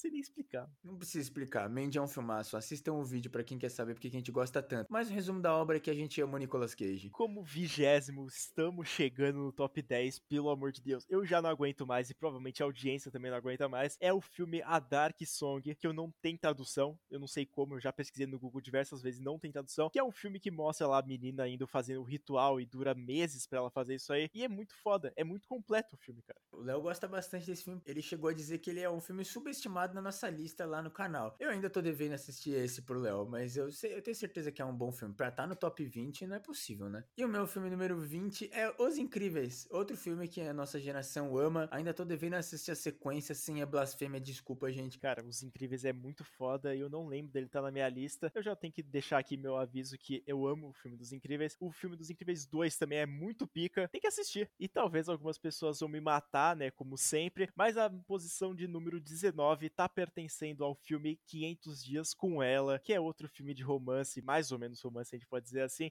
É um filme que me pega muito. Ele vai ter que estar tá aqui, mano. Não tem como, velho. Ele tá nos meus favoritos. A minha experiência com esse filme foi maravilhosa porque eu assisti ele com o Léo e com o João e eu gosto desse filme. É que ele é meio tenso, né, pra falar sobre ele na sociedade. E continuando na vibe animações que a gente cresceu assistindo, o meu filme número 19 é Procurando Nemo. E como 18 filme da minha lista, eu vou ter que trazer um filme que é muito épico e a gente assistiu recentemente porque foi lançado esse ano aqui, que é o filme The Northman, ou O Homem do Norte, que é do Robert Eggers. Como eu já tinha comentado, eu fiz a planilha baseada no Robert Eggers no Ari Aster, porque todos os filmes deles estão aqui. Então, The Northman é um filme épico e eu fiquei, mano, com o coração na mão, porque, mano, é um filmaço e a cena final me deixou maluco, velho. Pra quem quer saber melhor o que a gente acha, vai assistir o vídeo lá no YouTube, mas sim, esse é um filmaço. Só queria apontar que o Léo tá falando que ele colocou todos os filmes do Robert Eggers do Ari Aster como se tivesse mais de cinco filmes, né? Tem literalmente cinco filmes juntando os dois. Cinco de cem, caralho, da minha vida. E o meu filme número 18 é outro que marcou nossa infância e a gente começa a perceber que eu tô apaixonado no Johnny Depp. É o filme Piratas do Caribe, o original. Eu gosto de todos, gosto demais e provavelmente até vou assistir quando lançarem outro, mesmo sem o Johnny Depp, porque eu gosto da, da história do Piratas do Caribe. Mas o original, cara, é outro filme que, igual a Múmia, não tem terror, mas me traumatizou, velho. Quando os caras aparecem como esqueleto, eu, eu passei mal. E como 17 da minha lista, eu botei o filme Creep. Porra, eu já tinha comentado sobre o Creep 2 aqui, mas o filme Creep 1 me deixou traumatizado e muito em choque, mas por conta da cena final mesmo, e também por ser um filme found footage. Ele me conquistou, cara. É aquele filme underground que deixa a gente com o coração na mão. Outro filme que o Léo recomendou na lista de filmes subestimados e acho que uma das primeiras recomendações que o Léo fez para eu assistir e a gente trazer aqui pro podcast. E é um filmaço, cara. Creep é muito bom, velho. Talvez é o meu filme favorito de found footage. E o meu filme número 17 é provavelmente a maior despedida e talvez um dos maiores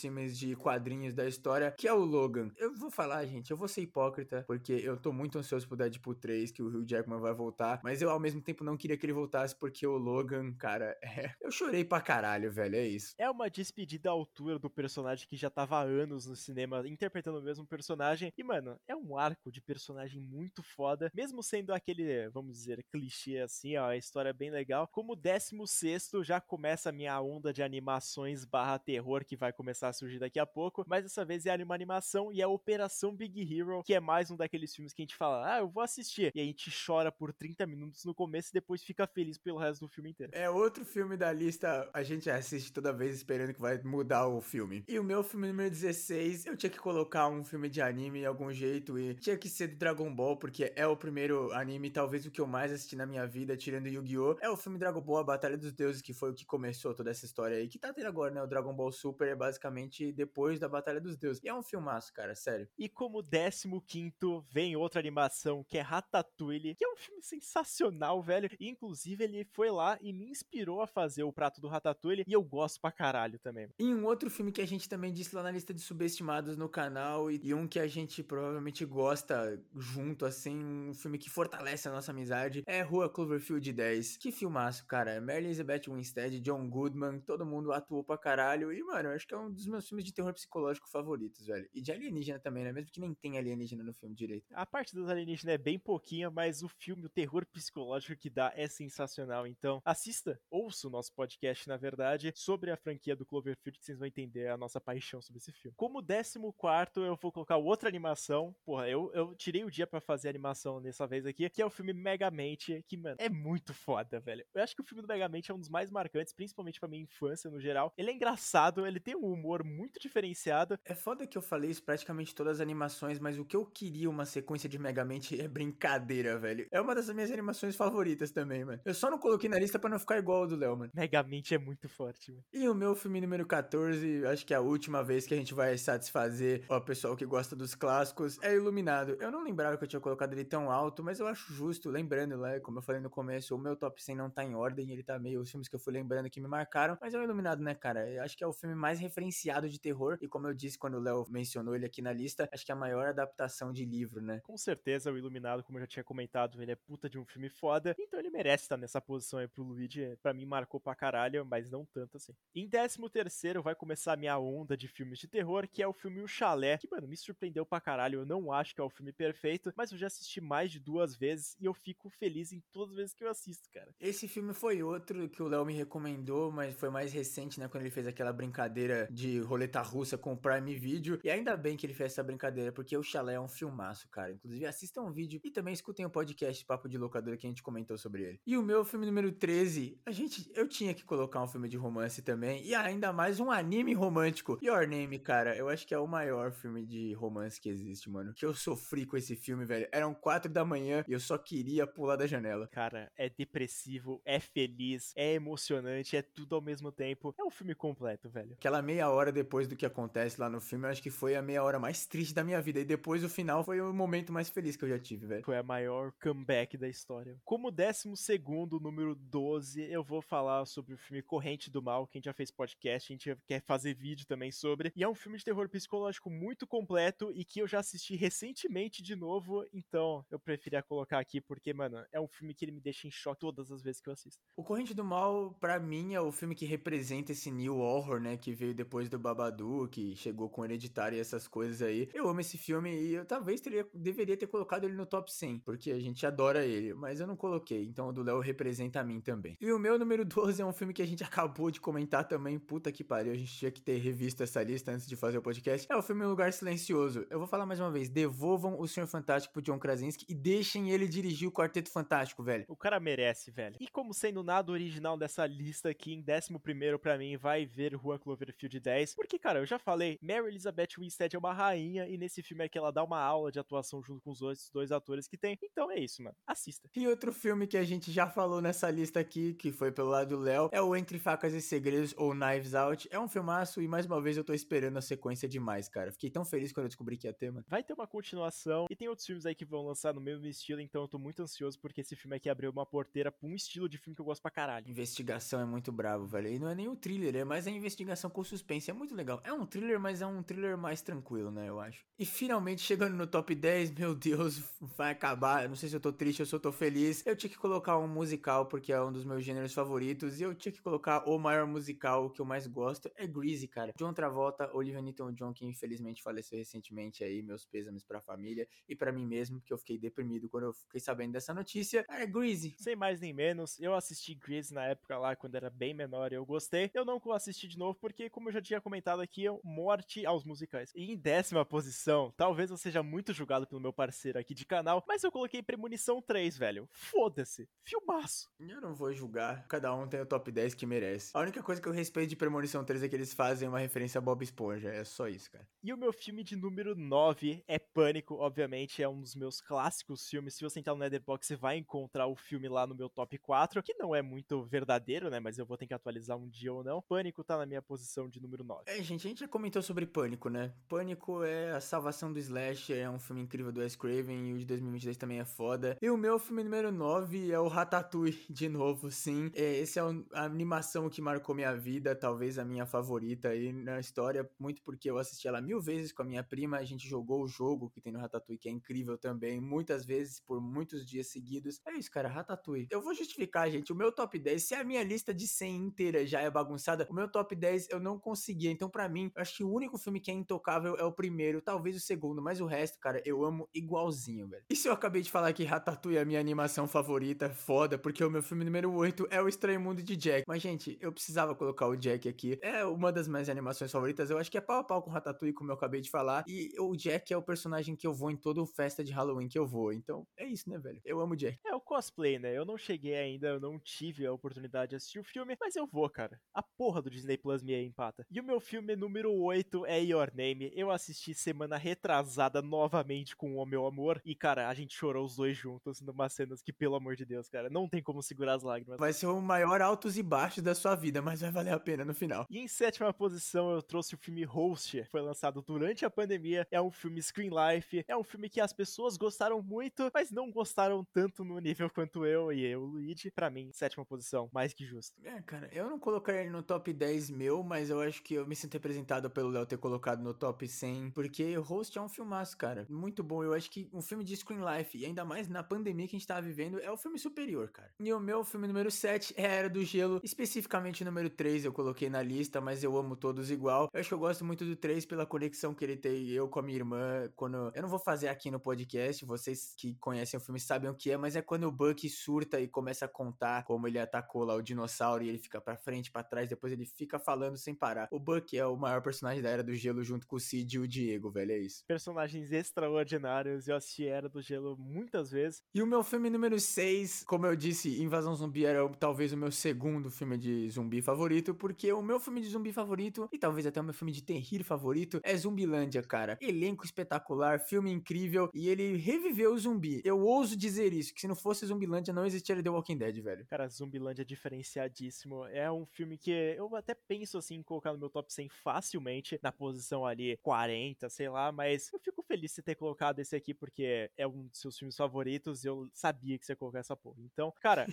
assistam Zumbilândia, velho. É um filme muito engraçado. E como a gente já tinha comentado, a gente é muito fanboy de Homem-Aranha, então na minha sexta posição eu decidi colocar o Homem-Aranha sem volta para casa. A gente assistiu no cinema, teve gritaria, teve, mano, esperneamento, teve foto comemorativa. Lançou esse ano passado aqui e a gente tá maluco até hoje. Talvez o maior crossover da história, velho. Não sei se é o maior, mas o mais esperado da história com certeza é. Inclusive, para quem não, não segue a gente no Instagram, sigam a gente para ver a foto comemorativa da gente no estacionamento fazendo o meme do Peter Parker. Cara, é foda, porque quando eu era menor eu sempre imaginava, caralho, mano, eu queria ver os dois Homem-Aranha juntos. Mano, juntou os três. Eu acho que foi o momento mais esperado da minha vida, velho. No momento que eles chamaram o Peter ali e apareceu o André. Puta que pariu, cara. E o Tobias. E agora talvez vão parecer que é meme, vai parecer que eu tô tirando com a cara, mas, gente, é sério, eu não sei, eu não sei me defender sobre esse filme aqui, mas se Ratatouille ele tava na minha 15 posição, Ratatouille tem que estar na minha quinta. Eu não vou xingar o Léo, porque ele não merece, cara. Eu não assisti Ratatouille, infelizmente eu queria ter assistido junto com o grupo, porque todo mundo assistiu junto, menos eu. É, é a paródia brasileira, cara. Aquele estúdio é maravilhoso. Eles mereciam, inclusive, um podcast ou um vídeo só deles, mano, sério. Ratatouille é um filme completo e ele me fez rir durante o filme inteiro. Não, não tem outro filme que me deixou com um sorriso tão grande quanto esse filme aqui. Então é isso, mano. Se você não gosta de Ratatouille, você não merece a vida. E o meu filme número 5 é mais um que a gente já comentou várias vezes e talvez o pessoal também pense que eu tô tirando onda de colocar ele tão alto na minha lista. Mas As Branquelas, cara, quem nasceu na nossa geração é obrigado a conhecer As Branquelas de cabo a rabo e, a, e eu tô esperando a sequência até hoje, cara. É, As Branquelas tem um amor brasileiro da mesma forma do que Todo Mundo Odeia o Chris, que é obrigatório você gostar. E As Branquelas é um filme muito divertido, tem algumas piadas que são muito estranhas, mas se a gente assiste, a gente vai se divertir e vai parar o que tiver fazendo para assistir. E o meu filme número 4 é um que talvez quase ninguém conheça. Eu acho que o Léo só conhece esse filme porque ele é meu amigo. Ele tá lá no meu top 4 de filmes favoritos da Letterboxd, que é o filme Popstar, Sem Parar, Sem Limites, ou Never Stop, Never Stopping, que é o filme do The Lonely Island, gente. É basicamente a história do The Lonely Island. E é um filmaço, cara. E as músicas são incríveis, porque o The Lonely Island é um dos melhores grupos musicais que existe, velho. É, cara, eu não,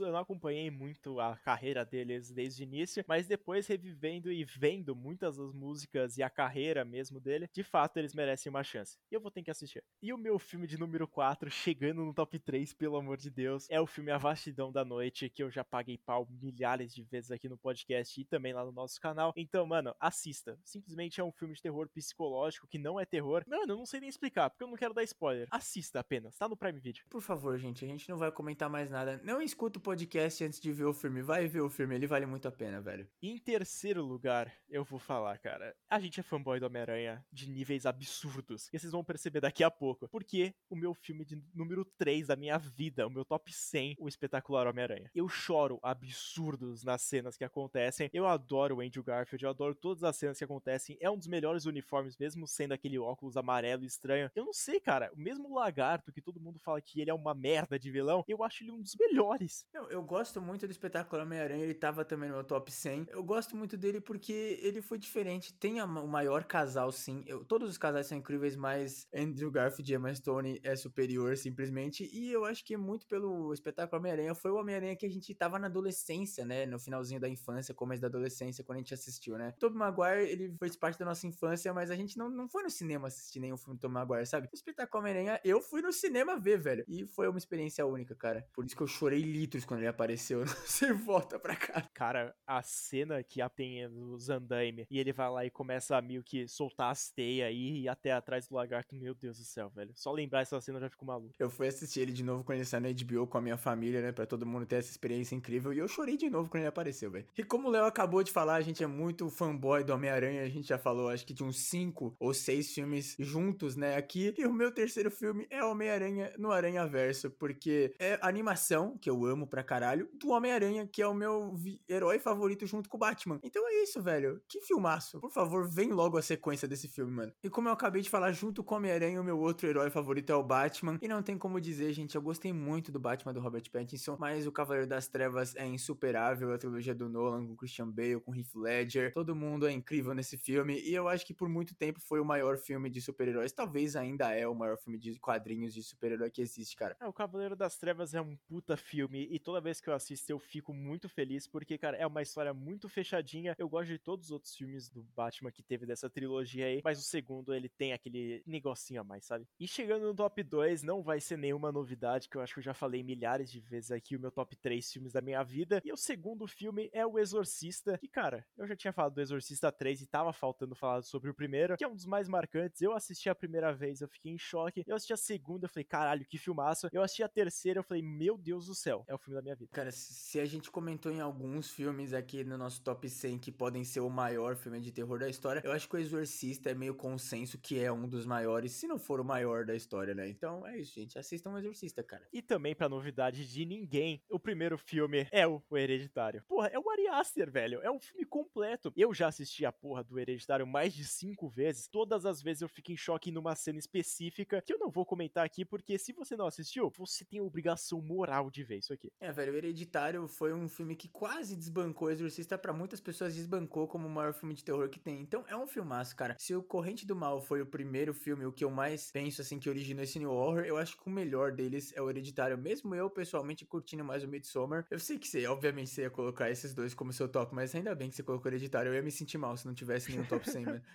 Tá maluco. E também, pra surpresa de ninguém que me conhece minimamente, o filme que me faz chorar litros e sorrir litros e dar risada, o personagem da minha vida, provavelmente junto com o Batman e o Homem-Aranha, é o Bob Esponja. Todos os filmes dele são incríveis, mas o original lá de 2004, que eu assisti no cinema, é isso, gente, é Bob Esponja. Ele é o personagem da minha vida, cara, não tem como. O filme dele é maravilhoso, mano. Eu queria ter o privilégio de colocar os melhores personagens da minha vida como Demolidor, só que infelizmente o filme do Demolidor é uma porra, mas o filme do Bob Esponja é sensacional, marcou muito a minha infância. Eu não tenho tanto apego emocional assim quanto o Luigi, porque o cara é simplesmente o maior fã de Bob Esponja que existe, mas o filme é muito foda e eu lembro de muitas das cenas que acontecem no filme. Caralho, acabou, hein, velho? Velho, eu não aguento mais. Bom, gente, a gente espera que vocês tenham curtido esse top 100. Ele foi um especial aí, dois anos juntos. A gente não comentou muito sobre coisas do canal e essas coisas, mas eu acho que um top 100 filmes deu um puta de um trabalho. Eu nem sei como é que eu vou editar isso aqui, mas tinha que ser alguma coisa especial, né, velho? Se a gente fez um especial um ano, a gente fez um especial franquia Halloween, já a gente fez especial 100 vídeos, 100 inscritos, tudo. O episódio 100 tinha que ter também. Eu acho digno, cara. Gostei muito das nossas listas, mesmo que a gente tá meio embaralhado a lista em alguns momentos e a gente até alterou a lista no meio do episódio. Foda-se, entendeu, velho? São os filmes da nossa vida e é isso, cara. Cara, realmente eu achei muito especial aqui o top 100. Talvez seja um pouco maçante para as pessoas que estão ouvindo, assim, ver a gente falar sobre 100 filmes cada um, mas é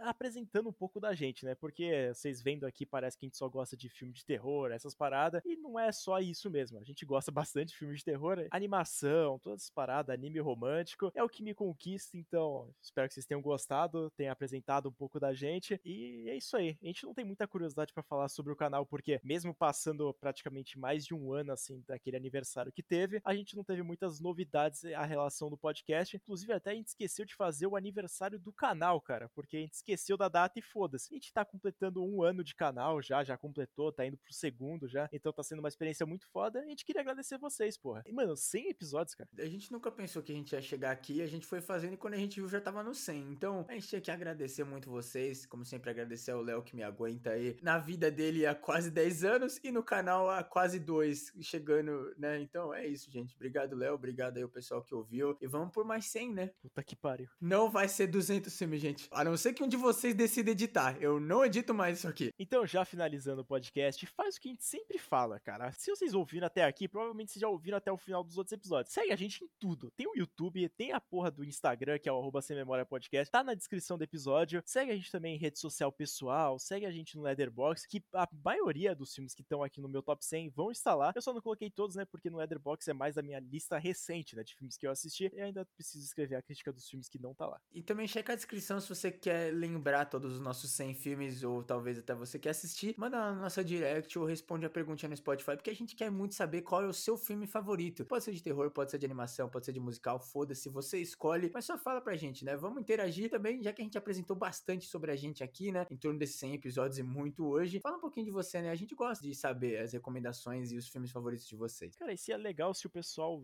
o pessoal que ouvisse o podcast mandasse um áudio, a gente colocaria no começo do episódio. Pode ser aí, gente. Manda lá no direct do Instagram.